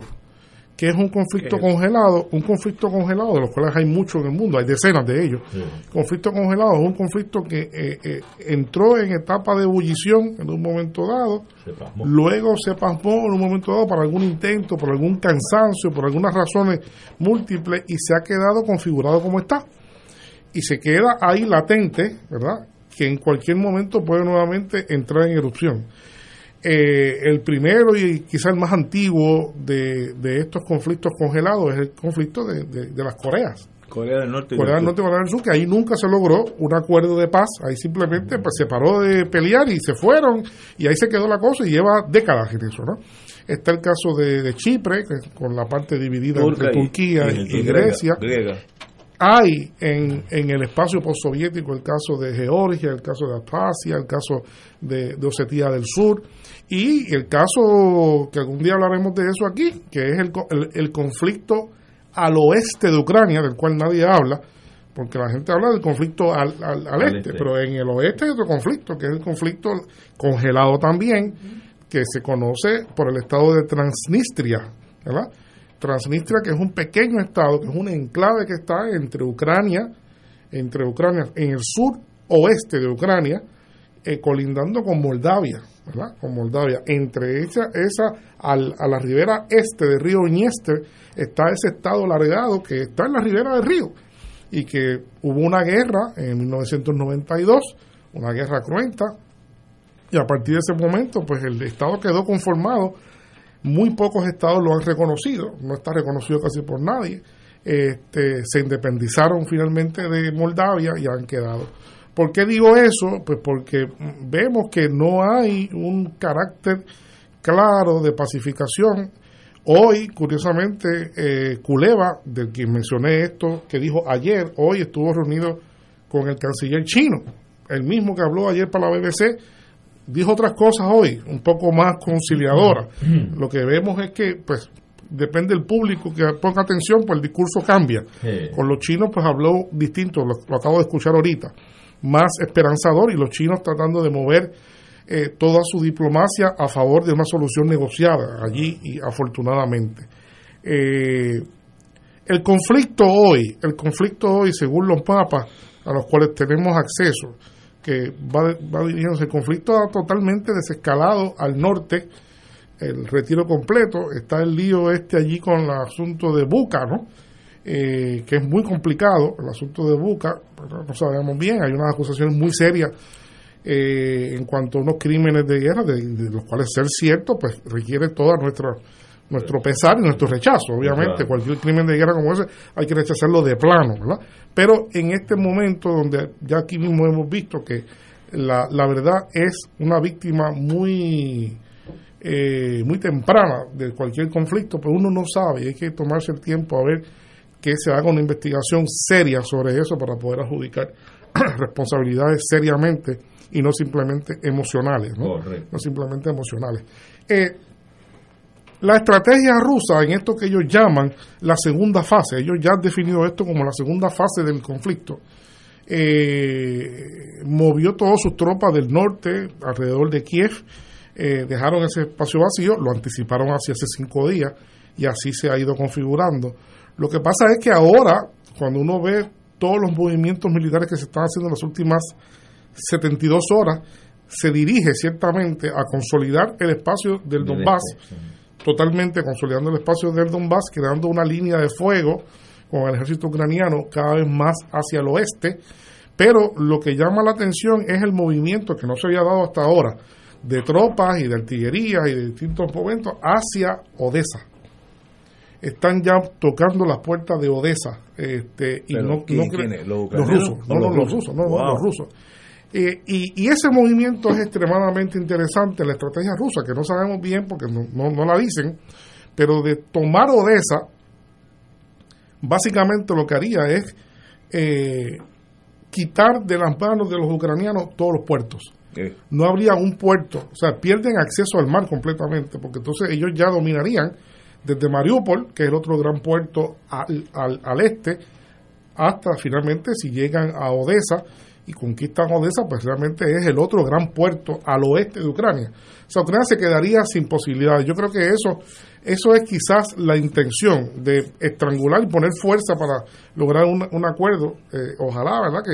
Que, que, se llegue a un acuerdo, que es lo que todo el mundo quiere, ¿verdad?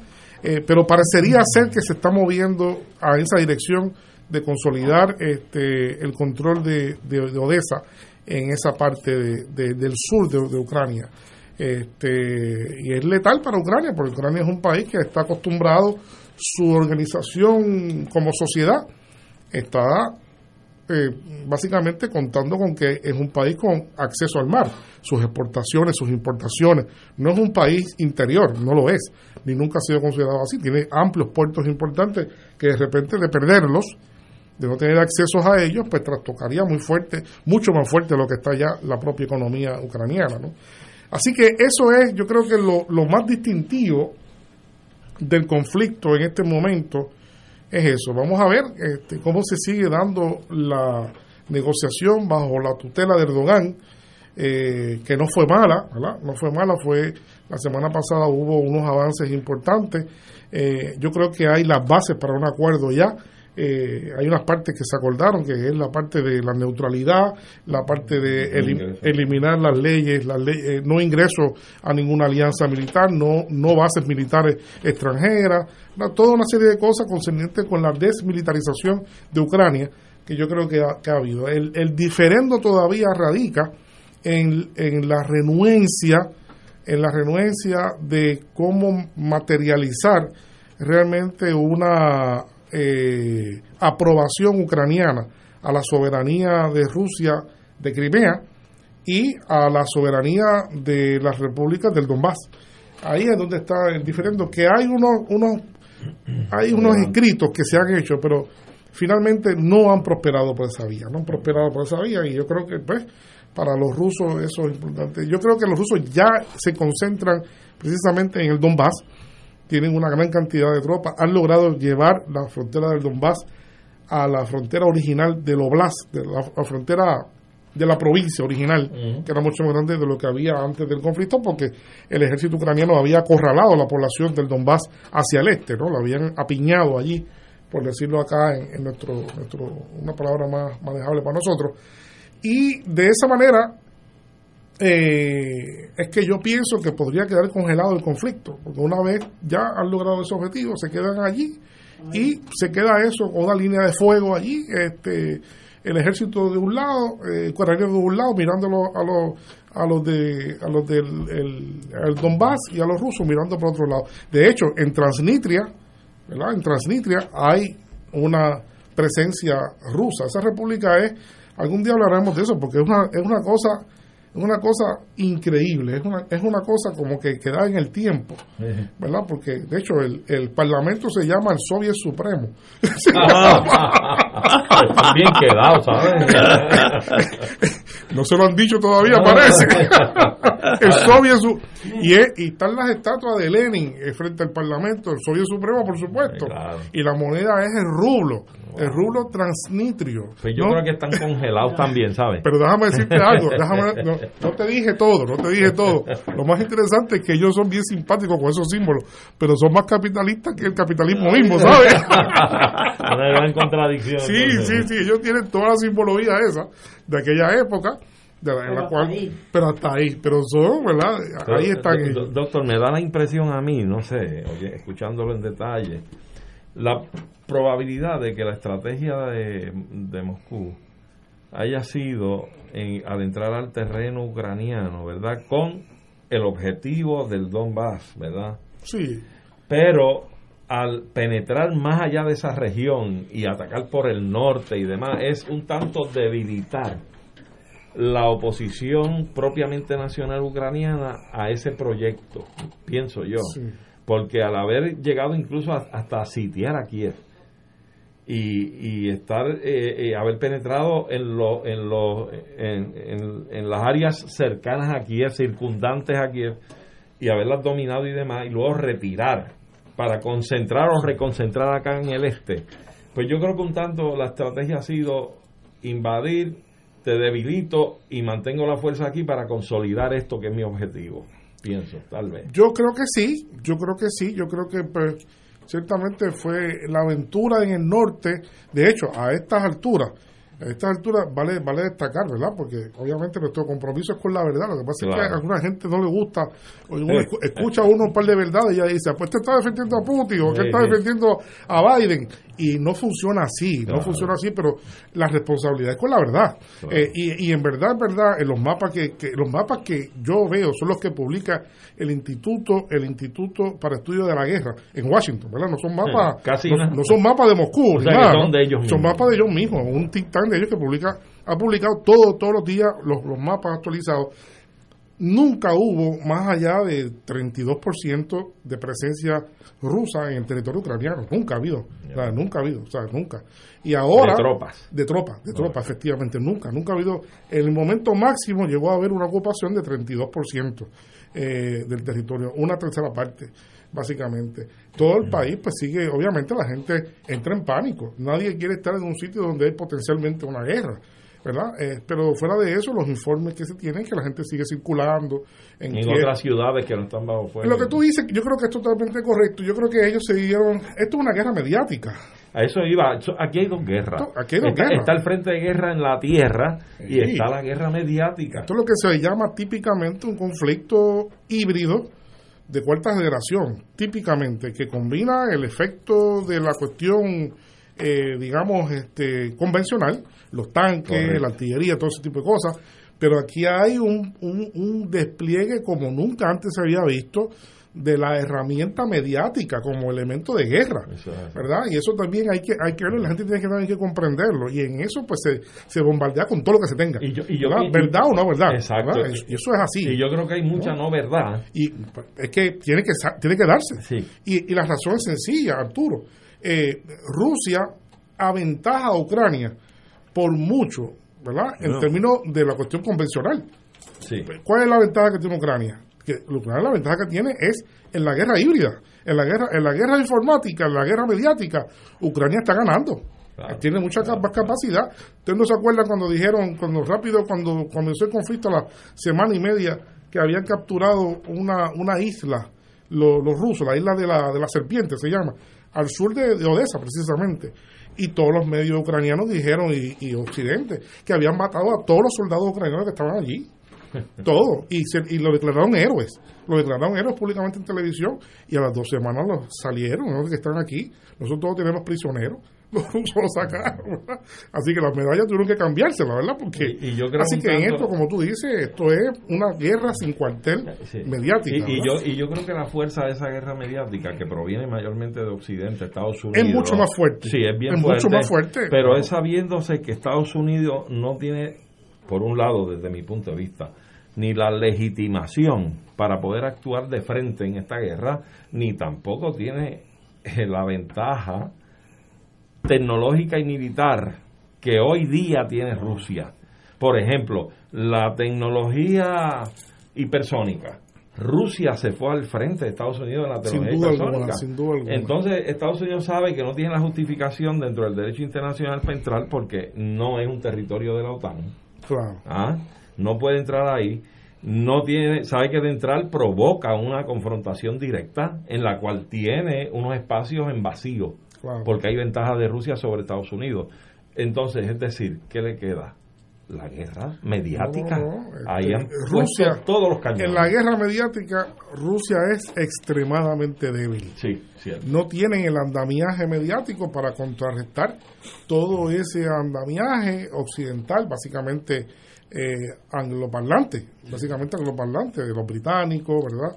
Este, y los estadounidenses realmente que tienen una capacidad de insertar noticias, ¿verdad? Este, reportajes, son los dueños de las redes sociales, ¿verdad? No, eso no, lo- eso no se tiene, no, eh, no se tiene.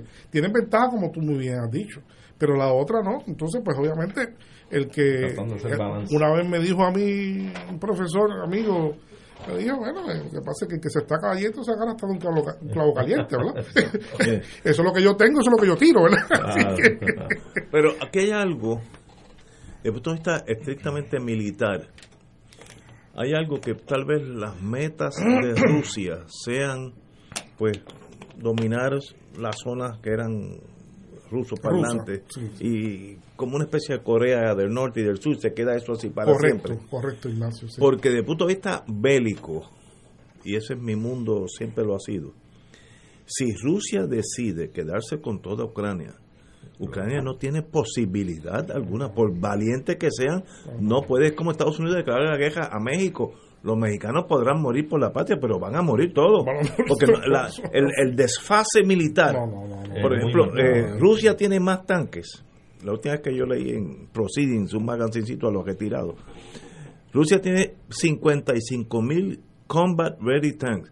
Es más, toda la OTAN y todos los Estados Unidos juntos no suman 55 mil tanques de primera línea de que combate. estamos- que Así que hablando. si Rusia No, no, quiere decir, no, no, esto se acabó esto, esto no se acabó, Lo acaban. No, no, no, y matan no. medio millón de ucranianos en un weekend. 48 horas. Así que, 72. así que hay algo ahí que la, la táctica es, vamos a empujar, eh, intercambiar unos tiritos, pero vamos a ir suave, porque si no, ya se hubiera acabado la guerra. Sí, no, yo no creo. Lo que pasa es que, claro, lo que pasa es que en un frenesí como ese, en un frenesí que lo que podría, pudo haberse dado ese escenario, es lo que se estaba esperando. Sí. Una, una, una, eh, una invasión completa, eh, desenfrenada, de, del este hasta el oeste.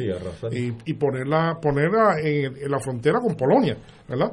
Pero eso, eso no sucedió, eso no sucedió. Ese no era el plan. ese no era el plan y además eh, una de las razones que yo personalmente, yo lo que yo veo, es que recordemos que por lo menos eh, una de cada tres personas en Ucrania son de ascendencia rusa. ¿Verdad? Entonces, tú, tú, te vas a meter para matar tu propia población. ¿verdad? Esa es la pregunta que uno, se hace. O sea, tiene que ser cuidadoso, no solamente con el ucraniano eh, parlante, sino también con el propio ruso que está allí, que no tiene, o sea, eso sería horrible, ¿verdad? Para ellos mismos, tú sabes, matar a su propia gente. Eh, y, y, yo creo que eso ha sido, para las otras nacionales que están allí también, o sea, que yo creo que también eso ha sido un factor que ha implicado el cuidado que se ha tenido con no por eso incluso me extraña mucho lo de lo del asunto de de Buca, ¿verdad? me, extraña mucho ese tipo de cosas, ese tipo de torpeza, porque parece ser un acto muy torpe, ¿no? Eh, podría ser, uno no sabe porque de hecho sabemos, hemos escuchado cuentos de, de la cuestión militar, eh, se convierte en una enfermedad y la gente, ¿verdad? Eh, puede llegar a un grado de, locura. De, oh, bueno, hay unos amigos de este que son así. Que, que, gente que, ¿verdad? gente que, que en, Vietnam se sacaban fotos con las cabezas de los vietnamitas. cosas tan crueles como esas. O sea, en, la, guerra es horrenda por eso mismo, porque pierde la condición humana. Eh, se pierde de perspectiva la condición humana y, y eso es una cosa este, sin paralelo. Pero sí, yo creo que eso que tú dices, Ignacio, es correcto. Yo no, no me cabe duda de que el cuidado que se ha tenido. Eh, la pregunta es por qué, a ver, a ver cuáles son las razones, pero no está en el plan. Nunca estuvo en el plan. Nunca estuvo en el plan y ahora ha reducido, ahora ha reducido la, la presencia en el país, el por ciento 28, 28 por ahí. Eh, veremos a ver ahora la expansión hacia, hacia Odessa. Pero el, el golpe de Odessa, si logran el golpe de Odessa, pues ponen, ponen al país de Ucrania. Yo creo que también ellos han considerado eso. ¿Qué tiene más valor? Kiev pues tendrá valor simbólico, ¿no?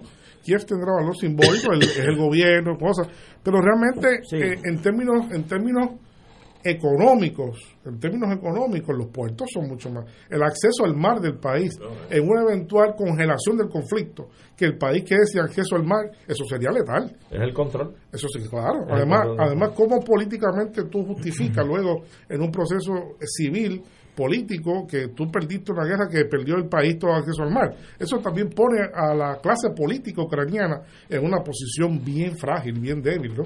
para el futuro de, del país. Así que yo, ¿verdad? Estamos especulando porque no estamos allí, no sabemos. Este, uno simplemente pues, puede ver a base de los movimientos y cómo se configuran las cosas en, en, los mapas que a los cuales tenemos acceso, pero más allá de eso, pues eh, solo el tiempo dirá. Este, eh, qué es lo que qué, es y cómo es. Esa, esas heridas emocionales duran siglos. Eh, los ucranianos y los rusos de esta pasan 100 años antes que vuelvan a, aliarse emocionalmente porque ahí hay muchas no no el edificio que yo tenía donde vivía con mis nietos ya no existe pues aunque tú estés bien, tú tienes una herida para el resto de tu vida, Así que eso va, eso, va a durar muchos eso queda, años. Eso queda como decía aquel, aquel psicólogo, decía, el, en el consciente colectivo. ¿verdad? Serán antirrusos para siempre. E inconsciente colectivo, ambas cosas, creo que quedará marcado. Y obviamente pueblos que han sido hermanos por mil, mil años, o sea, no es tampoco no es tampoco poca cosa, mil años no son ¿verdad? De, mucho este, tiempo juntos. Lo que es este pasmoso, y por eso yo digo, bueno, que, que aquí en gran medida también Occidente es responsable de esto, porque ¿por qué nadie ha recurrido, me refiero a la Unión Europea, Estados Unidos, la OTAN, ¿por qué no han recurrido a promover el diálogo y la paz? Aquí tiene que venir el presidente de Turquía a llevar a cabo unas gestiones para reunir a la gente y llevar a cabo unos procesos de diálogo, pero tú ves que en todo momento eh, la OTAN está beligerante, Estados Unidos está beligerante, la Unión Europea está beligerante. Oye, esa gente no es capaz de, dar un paso al frente y decir vamos a, promover el diálogo. Entonces tú llega el punto en que tú piensas que aquí eh, a alguno de estos actores o a todos les conviene que este conflicto siga. Yo no tengo la menor duda de que Estados Unidos tiene unos intereses económicos y militares en esa en esa guerra, ¿verdad? Este y se, se proclaman como los más defensores de la paz y la democracia, pero lo que hacen es que continúan echándole sal a la herida, mandando dinero y, y, y armamento eh, y entonces, bajo esas condiciones, tú no vas a, eh, para, como quien dice, para pelear se necesitan dos, ¿verdad? Pero si tú sigues incendiando el asunto, no eres agente de, de paz, eh, pues, pues también eres, eres responsable de lo que está pasando, porque a fin de cuentas, eh, como tú bien nos enseñaste desde el principio, esto no es una guerra que Putin haya provocado. Esto es una guerra donde él dijo yo tengo un plan A aquí. Una vez este se reconoce la autonomía de esas de esas eh, repúblicas del Donbass, él dice mira mira me están arrinconando, ustedes están echando sus fronteras muy para acá, me están trayendo la tan para acá y ahora ustedes que tenían una promesa de neutralidad, ahora quieren formar parte de la OTAN y me están, me, o sea, me quieren llevar contra la pared y advirtió, hizo unas advertencias pero como ellos siguieron para adelante y Zelensky también se puso este bravo porque pensó, ¿verdad?, que inmediatamente iba a tener el apoyo de la Unión Europea, de los Estados Unidos, de y lo que han hecho es tener darle un apoyo más bien de boca y obviamente, bueno, sí, le han dado chavo y le han dado armamento, pero es una guerra que ha tenido que, que pelear el ejército ucraniano. Este, y, y, yo creo que en ese sentido, yo digo, no sé, este, a mí, para mí que, que la ONU cada día es como más irrelevante en, todos estos procesos. Eh, definitivamente que una de las cosas que a mí me sigue todavía martillando la cabeza y consistentemente es la inacción política de los europeos en este conflicto. Callados. Que es en su propio territorio. Ajá. No es en ningún otro sitio, es en su propio territorio. Y como ya yo he dicho, y no me canso de decirlo, eh, lo más curioso es que uno sabe que eh, existe una responsabilidad europea grande por la paz porque precisamente los europeos han sido, el, eh, desde donde se han lanzado esas dos guerras y otras guerras más que han sido horribles para la humanidad y que han puesto en, en, en vilo la estabilidad del mundo y que tanta gente ha sufrido, ¿verdad? Este, así que no es algo, no es algo sencillo, pero sin embargo, como tú dices, yo todavía estoy esperando a algún líder europeo que mencione la palabra paz. O sea, lo único que yo escucho, yo no sé si, ah, yo no escucho todo, pero yo no he escuchado ninguno, aparte de enviar armas y, sanciones, yo no veo a ninguno hablando de cómo vamos a pacificar esto. Que de hecho, la factura, ya veremos a ver. Eh, hubo dos elecciones este domingo en Europa, que no son elecciones muy importantes, por lo tanto no tuvo no tuvo aquí mucha repercusión, pero yo la seguí. Es la, la elección, las elecciones presidenciales de Hungría y de Serbia, ¿verdad? ambos son ambos son posiblemente los dos presidentes más cercanos a Putin en, dentro de Europa eh, occidental. Eh, y ambos revalidaron ampliamente. Veremos a ver si eso ocurre. Vamos a ver si eso ocurre con Macron que tiene elecciones ahora pero que hay problemas serios porque los agricultores en, en, en España pero sobre todo en Francia que el sector agrícola Francia es una potencia verdad este económica grandísima pero su poder también radica en la agricultura eh, hay, hay más de 100.000 agricultores granjeros importantes que están viendo su, su ganancia perderse por el aumento de los costos, por el, por el tema de los fertilizantes, ¿verdad? Eh, a tal grado que pues, no sabemos lo que va a pasar, ¿verdad? Este, muchas protestas y no sabemos si le pase factura y una si, si eso se da va a ser algo una conmoción si realmente la factura la, comienza a pagar Macron, ¿verdad? Con, con una elección.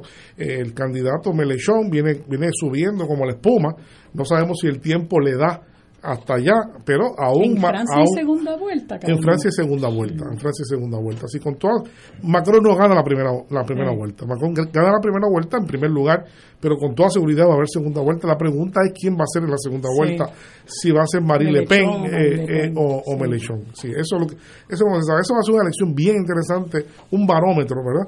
Porque si logra salvarse de esa, pues, va a tener... Va a tener ahora, mismo está, ahora mismo está, como dicen los íbaros, arreguindado de la tablita. Sí, porque él está en el mejor en la mejor encuesta, le está dando 30%, wow, eh, pero no es mucho, no es mucho. Y Marie Le Pen tiene 20% y, y Melechón tiene, creo que la última vez 17%, pero ya hay encuestas que le dicen que Melechón entra a la segunda vuelta. Eh, no son todas, son pocas, ¿verdad? Y es, y es difícil que pase. Pero no en política no se puede descartar nada, ¿no? Todo puede pasar. Así que veremos a ver cómo sucede eso y cómo esto, eh, cómo los europeos, ese, ese liderato europeo que es eh, atlantista, en Europa no se habla mucho de eso, pero eh, Europa está dividida en dos grandes ideologías con respecto a esto. Está lo que se llaman los europeos atlantistas, que son los que ven en, en, en, la OTAN y en los Estados Unidos el gran aliado, ¿verdad? Eh, y están lo que se llaman los europeos, valga la redundancia, europeístas, lo que ven en Rusia eh, una amistad táctica con la cual se puede tener unas relaciones de, de, comercio, ¿verdad? de integración económica. Eh, esos europeos, los europeístas en este contexto han quedado totalmente este, aislados de, de, los círculos de poder en Europa. ¿no? Pero veremos a ver hasta cuándo. Mira, y otra cosa que te quería comentar, porque tú estás más al tanto y rebuscas más, pero eh, en Telesur yo estuve viendo que en muchos países que conforman la Unión Europea se están dando unas manifestaciones ciudadanas a favor de la paz y eso no se cubre eh, por la prensa por la por los medios corporativos eh, comerciales. Uno tiene que estar buscando otros sitios para ver que realmente hay mucha gente en la Unión Europea, en los países verdad que conforman la Unión Europea, que están clamando porque haya eh, diálogo, eh, porque haya paz. Acallados por la guerra mediática que sí, sí. Acá nosotros estamos totalmente, eh, lo que hay es un dirigismo mediático. En Grecia, en Grecia, en España, en Francia, en Italia, en muchos países están habiendo eh, movimientos no solamente de protesta en contra de la inflación y de los precios, sino también a favor de la, de la paz, en contra de la guerra, porque eh, ya lo dijo, ya lo dijo Boaventura eh, de Sousa Santos, dijo, o sea, yo no he visto como europeo, él es portugués, un gran intelectual, ¿verdad?, de rango mundial, y dijo, yo no he visto un liderato tan mediocre en Europa desde la Segunda Guerra Mundial. y, eso, y eso no cabe duda. Y viniendo de él, que es un científico político de, de, vuelo, ¿no? El mundial, pues ciertamente eh, es mucho. Son palabras mayores. Son palabras mayores. Señores, tenemos que ir a una pausa. Regresamos. ¿Quién es Rodrigo Chávez? No tiene nada que ver con Venezuela. En unos minutos. Fuego Cruzado está contigo en todo Puerto Rico. Escucha, tu dinero seguro, temas legales, financieros, entrevistas, invitados y mucho más. Todos los miércoles a las 4 y 30. Tu dinero seguro. Buenos días familia. Es la casa a la que siempre puedes llegar sin invitación. A las 10 de la mañana, Judith Felicie es tu anfitriona para conversar sobre medicina, psiquiatría de niños y adolescentes, artes, derecho, valores y fe. Todos los días por Radio Paz 810 AM. Buenos días familia. Donde una conversación parece demasiado corta. Buenos días familia. De lunes a viernes por Radio Paz 810 AM. Miércoles de Infoempresas a las 4 de la tarde. Con entrevistas e información con nuestros emprendedores y empresarios. No te lo puedes perder. Miércoles a las 4 de la tarde. Por aquí, por Radio Paz 810 AM y Radio Paz 810.com. Los espero. A mí me gusta mi pueblo. A mí me gusta mi gente.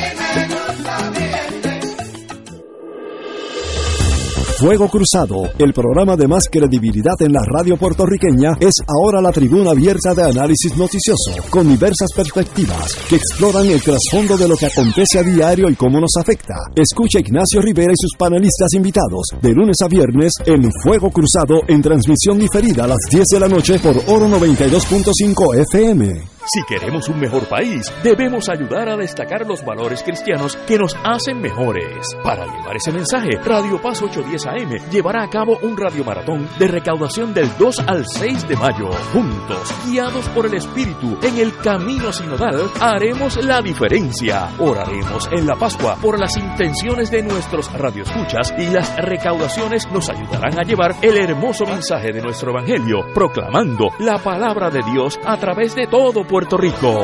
Esperamos tu llamada porque todo comienza con tu respaldo. Llama del 2 al 6 de mayo y sé generoso. Y como dice Juan 20, versículo 21, Jesús le volvió a decir, la paz esté con ustedes. Como el Padre me envió a mí, así los envío yo también.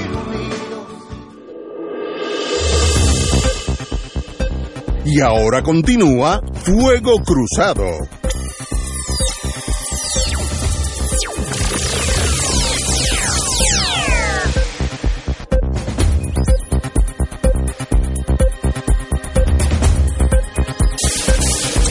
Amigos y amigas. ¿Quién es Rodrigo Chávez, nuevo presidente de Costa Rica?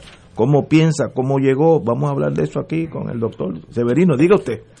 Sí, bueno, hubo una elección eh, también de las muchas que eh, han habido en los últimos tiempos en América Latina.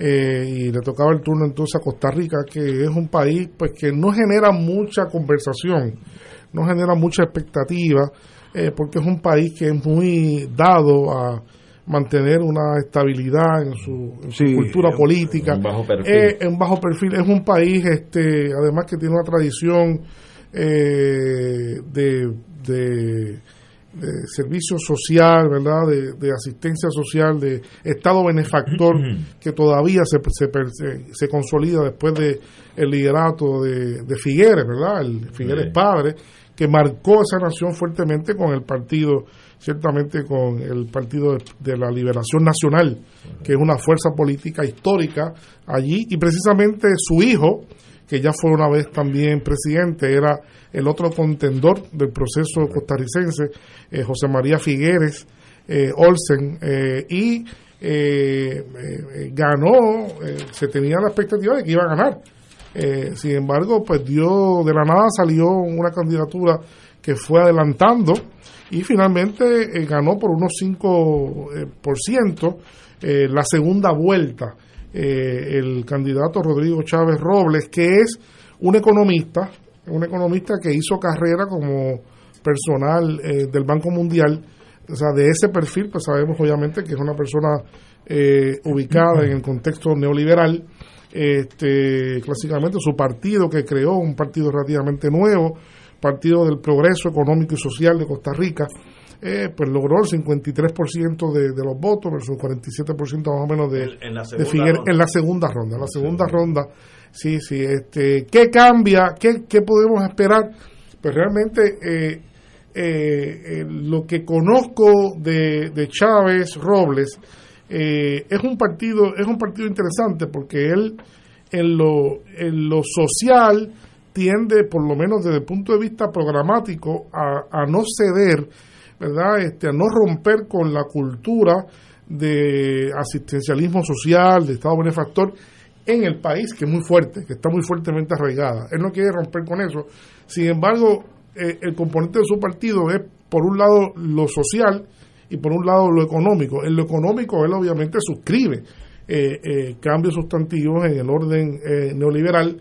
Así que podemos comenzar a, podemos estar en la presencia de un individuo que pueda alterar algunos de los elementos esenciales de las empresas del Estado, comenzar a, vender, comenzar a, a reducir, a crear legislación típica del consenso de Washington, ¿verdad? En, en el país que en Costa Rica, aunque sí había avanzado algo eso, pues no había sido igual que ha pasado en países como Suecia y como Noruega, eh, donde ha habido también golpe neoliberal, pero se ha logrado contener bastante en muchos aspectos. Así que yo creo que él viene como un, una fuerza híbrida de cambio, este, quedarse con unas cosas de, la, de lo histórico, de la gestión de los Figueres, eh, de ese Estado constituyente, ¿verdad?, desde hace, de hace 70 años eh, para acá, del Partido eh, de la Liberación Nacional, eh, con elementos, obviamente, de su per- propio perfil como profesional, este como tecnócrata, ¿no? Él es un, sobre todo es un tecnócrata, antes, antes que cualquier cosa del Banco Mundial. Tuvo unos casos, sonó mucho, unos casos de hostigamiento que tuvo y se pensaba que eso lo iba a descarrilar, pero parece que eso pues realmente fue tiempos atrás y fueron zanjados y de alguna manera pues logró quedar eso a un lado y se alzó, se alzó con la victoria, ¿no? Y el eslogan de él, según tengo entendido, ha sido el político.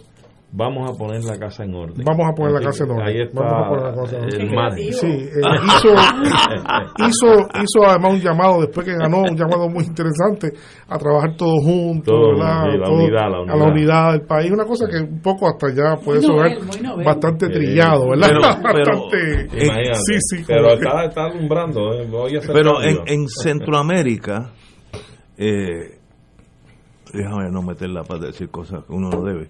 Eh, tengo que siempre pasar el filtro. cuidado, cuidado, muchachos. cuidado, con mucho cuidado. En Centroamérica, los Estados Unidos consideran a Costa Rica como la joya, le llaman Sí. la Suiza de, de- de Centroamérica. Así le llaman, sí. Eh, porque tiene instituciones, el que va allí es un país que vive en paz, hay orden, eh, la policía son muy respetuosos, no hay esos extremos de pobreza a los Guatemala, Honduras, que son cosas espantosas.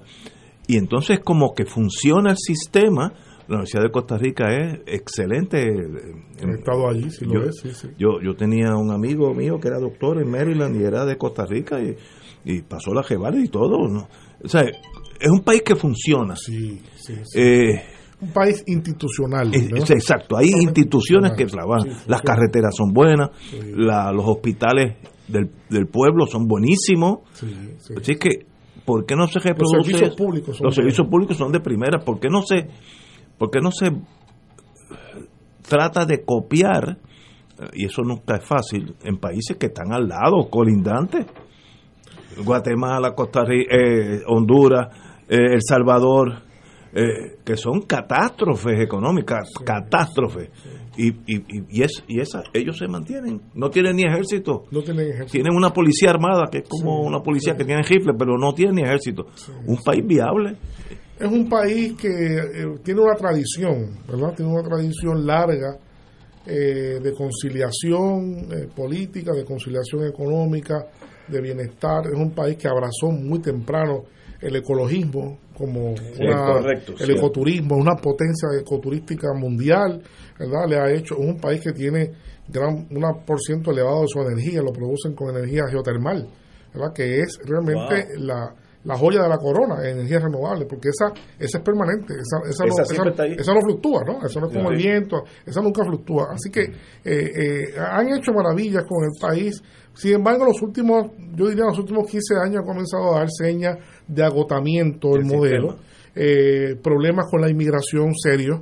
Una, ese mismo que tú dices, esa misma diferenciación Sí, eh, de alrededor, pues lle- lleva que, ¿verdad? Haya ingresado una gran parte. Yo sé porque he estado allí, sé que eh, ha crecido eh, la insatisfacción con la migración, con los migrantes nicaragüenses, de otros el salvadoreños, el peligro de la, de la criminalidad de esos grupos, ¿verdad?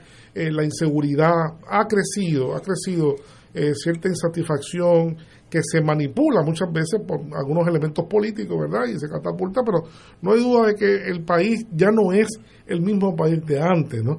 Eh, si sigue sigue gozando de el ¿verdad? De, de la idea esta de la, de la Suiza de, de América, de América Latina, llamaban. pero eh, realmente, eh, eh, y sigue siendo comparativamente un país de, ah, de elevado estándar de vida con comparación a, a sus vecinos, pero no hay duda de que se ha comenzado a votar, ha comenzado a votar, y yo creo que esta elección y el cambio denota esa cierta insatisfacción con el status quo.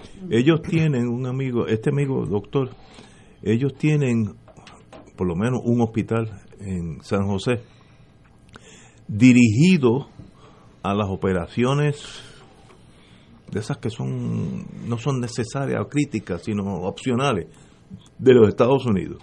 El staff habla inglés, todo el sistema americano, hay muchos doctores aún me- americanos. El que se quiere arreglar la nariz o lo que sea, ¿no? De esas cosas que yo no entiendo mucho. Y le va muy bien, porque los, eh, esa operación, si te quedas en Texas, costaría 10 veces más que si vas a Costa Rica. Entonces ellos están explotando de eso, eh, que demuestra que hay gente Pero no pensante. solamente, no so- eh, hay gente pensante, claro que sí, eh, que puede pensar y puede también ejecutar, a partir, porque aquí Exacto. pensamos, pero a veces Sí. el problema está en ejecutar. Aquí, Nos quedamos el, pensando. problema está en el delivery, estamos loading, ¿verdad? No, y, y, eh, lo peor del caso, Carlos, es que hay otros grupitos que ejecutan y no piensan. Y no así. De hecho, hay mucho. Eso es mucho también. De eso hay un partido pero bien fíjate. Sí. fíjate tú que hay también muchísimas universidades americanas que tienen programas de investigación, de maestría, de doctorado que se hacen en Costa Rica. Sí, sobre sí, todo sí. en ciencias ambientales, en ecología, ese tipo de cosas.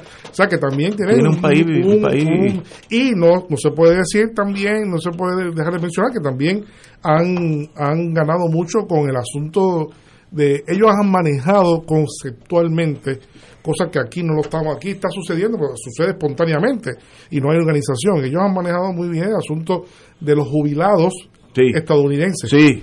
Hay comunidades hay comu- enteras. comunidades enteras de, jubilados señor. que han logrado, eso sí, porque se, como se ha planificado, aportan. ¿verdad? Hay una- unos requerimientos para que aporten a la economía, para que se integren a la economía de una forma más armoniosa, ¿verdad? No hay ley Eh, 22. eh, no, no, no, no, no, no, eso no, eso no es ley 22. Eso, no. Estos eso son no los es- retirados. Eso no es un algarete, ¿verdad? Eh, incluso los japoneses se sabe que compraron, y ahora están los chinos pensando también comprar este, terrenos para hacer comunidades para chinos ¿verdad? y para, para japoneses, que ya está, ya está eh, para jubilados. Que eh, obviamente en el futuro eh, los jubilados de la tercera edad van a estar exportándolo a muchos países porque van a tener demasiado con el envejecimiento estructural de sus poblaciones. ¿no? Así que es interesantísimo todo esto con Costa Rica y, Oye, tengo. y veremos a ver. Antes de ir al próximo tema, pero tengo algo. Yo recibo, como ustedes saben, que mi hobby es leer cosas militares. Y leo un artículo, a veces las cosas inconscientes son las que transmiten grandes secretos. Hay un gran daño a un submarino, el Connecticut, que es extensive, ha sido serio, y fue en el South China Sea, en el, el, El, mar, de- el mar mar meridional de China. Exacto, en octubre 2. Muy bien, y entonces, dice lo que le pasó, digo, y esperemos, no, no hubo muerte, pero fue un, un accidente serio. Es el nuclear. Sí, entonces, y mira, una oración no pensada. Y esto, el problema de esto es que solamente nos deja, nos deja tres submarinos nucleares en esa área de China. Así que tenían cuatro. Cuatro. ¿Quién los ¿Y para qué hay que tener cuatro submarinos nucleares dispuestos a eliminar el mundo en el South China Sea? Bueno, Eh, Eso es inconsciente. Esa porque es la eso zona. no debiera estar en público. esa es la zona. De hecho, la semana pasada anunció Biden eh, que votaron un nuevo submarino nuclear, el creo que se llama, ese se llama el Delaware, un nuevo submarino de, Pues, de- de ese- clase. la ese va a reemplazar el Connecticut, Ese va a reemplazar el Connecticut seguramente. Pero ver, cuatro submarinos nucleares en el South Sí. China Sea todo el tiempo. Sí, pero tú Sí. sabes que todo, todos los documentos que se han eh, visto públicamente tienden que a coincidir en que esa área es el área sensitiva para los Estados, Para Estados Unidos, sí, sí. el área sensitiva es el sur de los- el mar del sur de China. Eh, peligroso, muy peligroso porque es un área muy densa.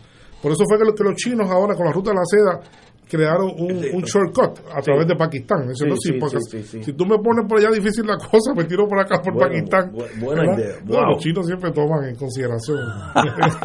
Tienen un plan C, un plan A, un plan B y un plan C.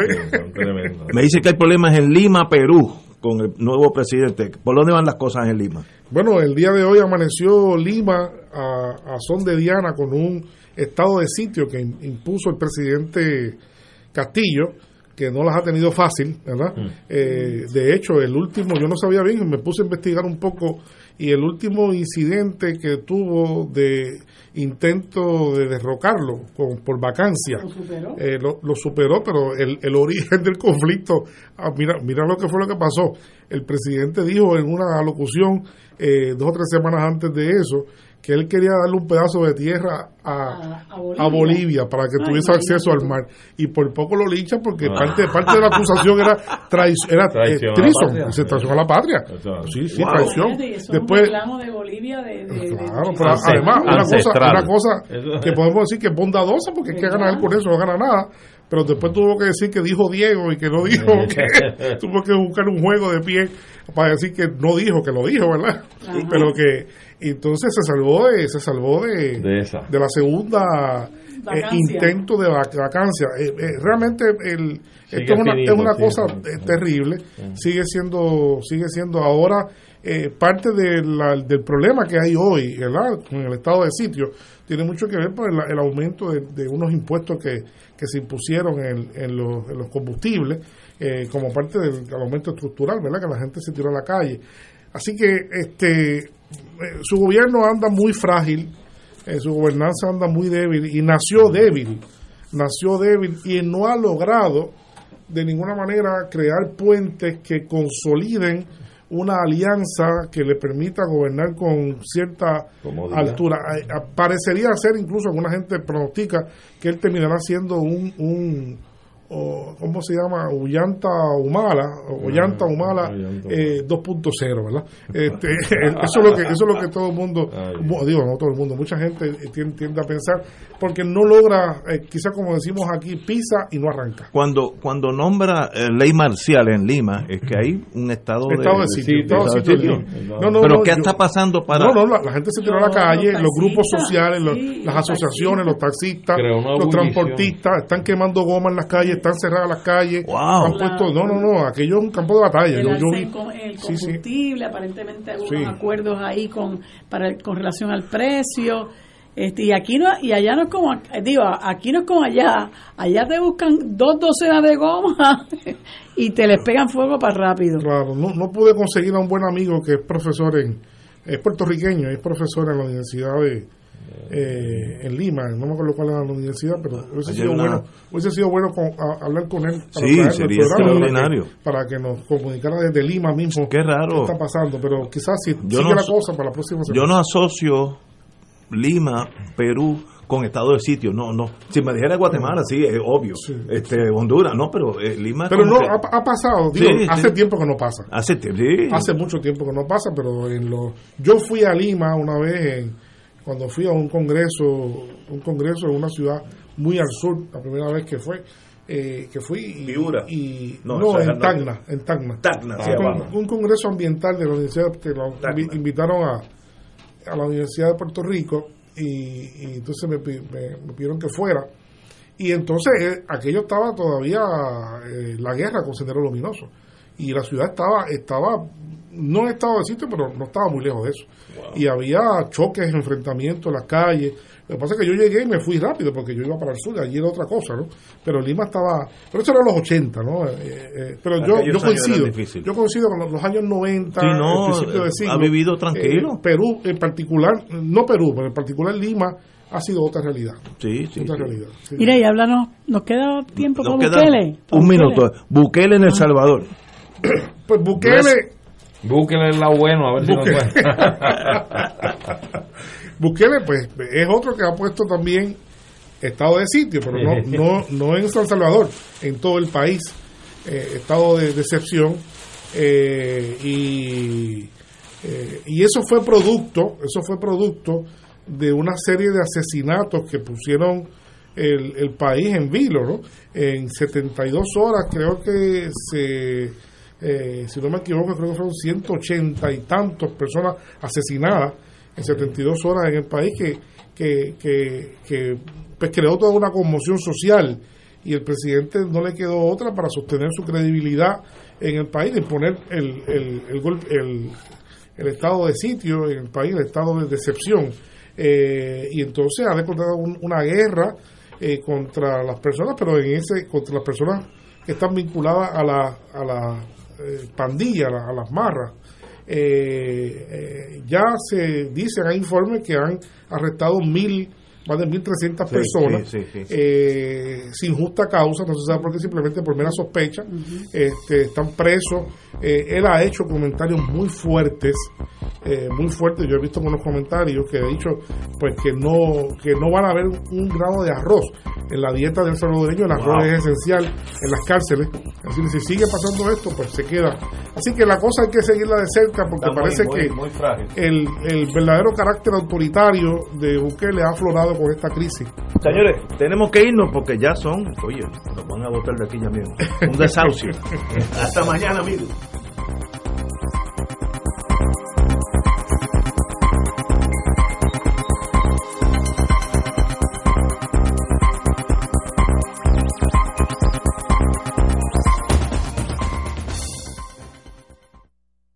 Esta emisora y sus anunciantes no se solidarizan necesariamente con las expresiones vertidas en el programa que acaban de escuchar.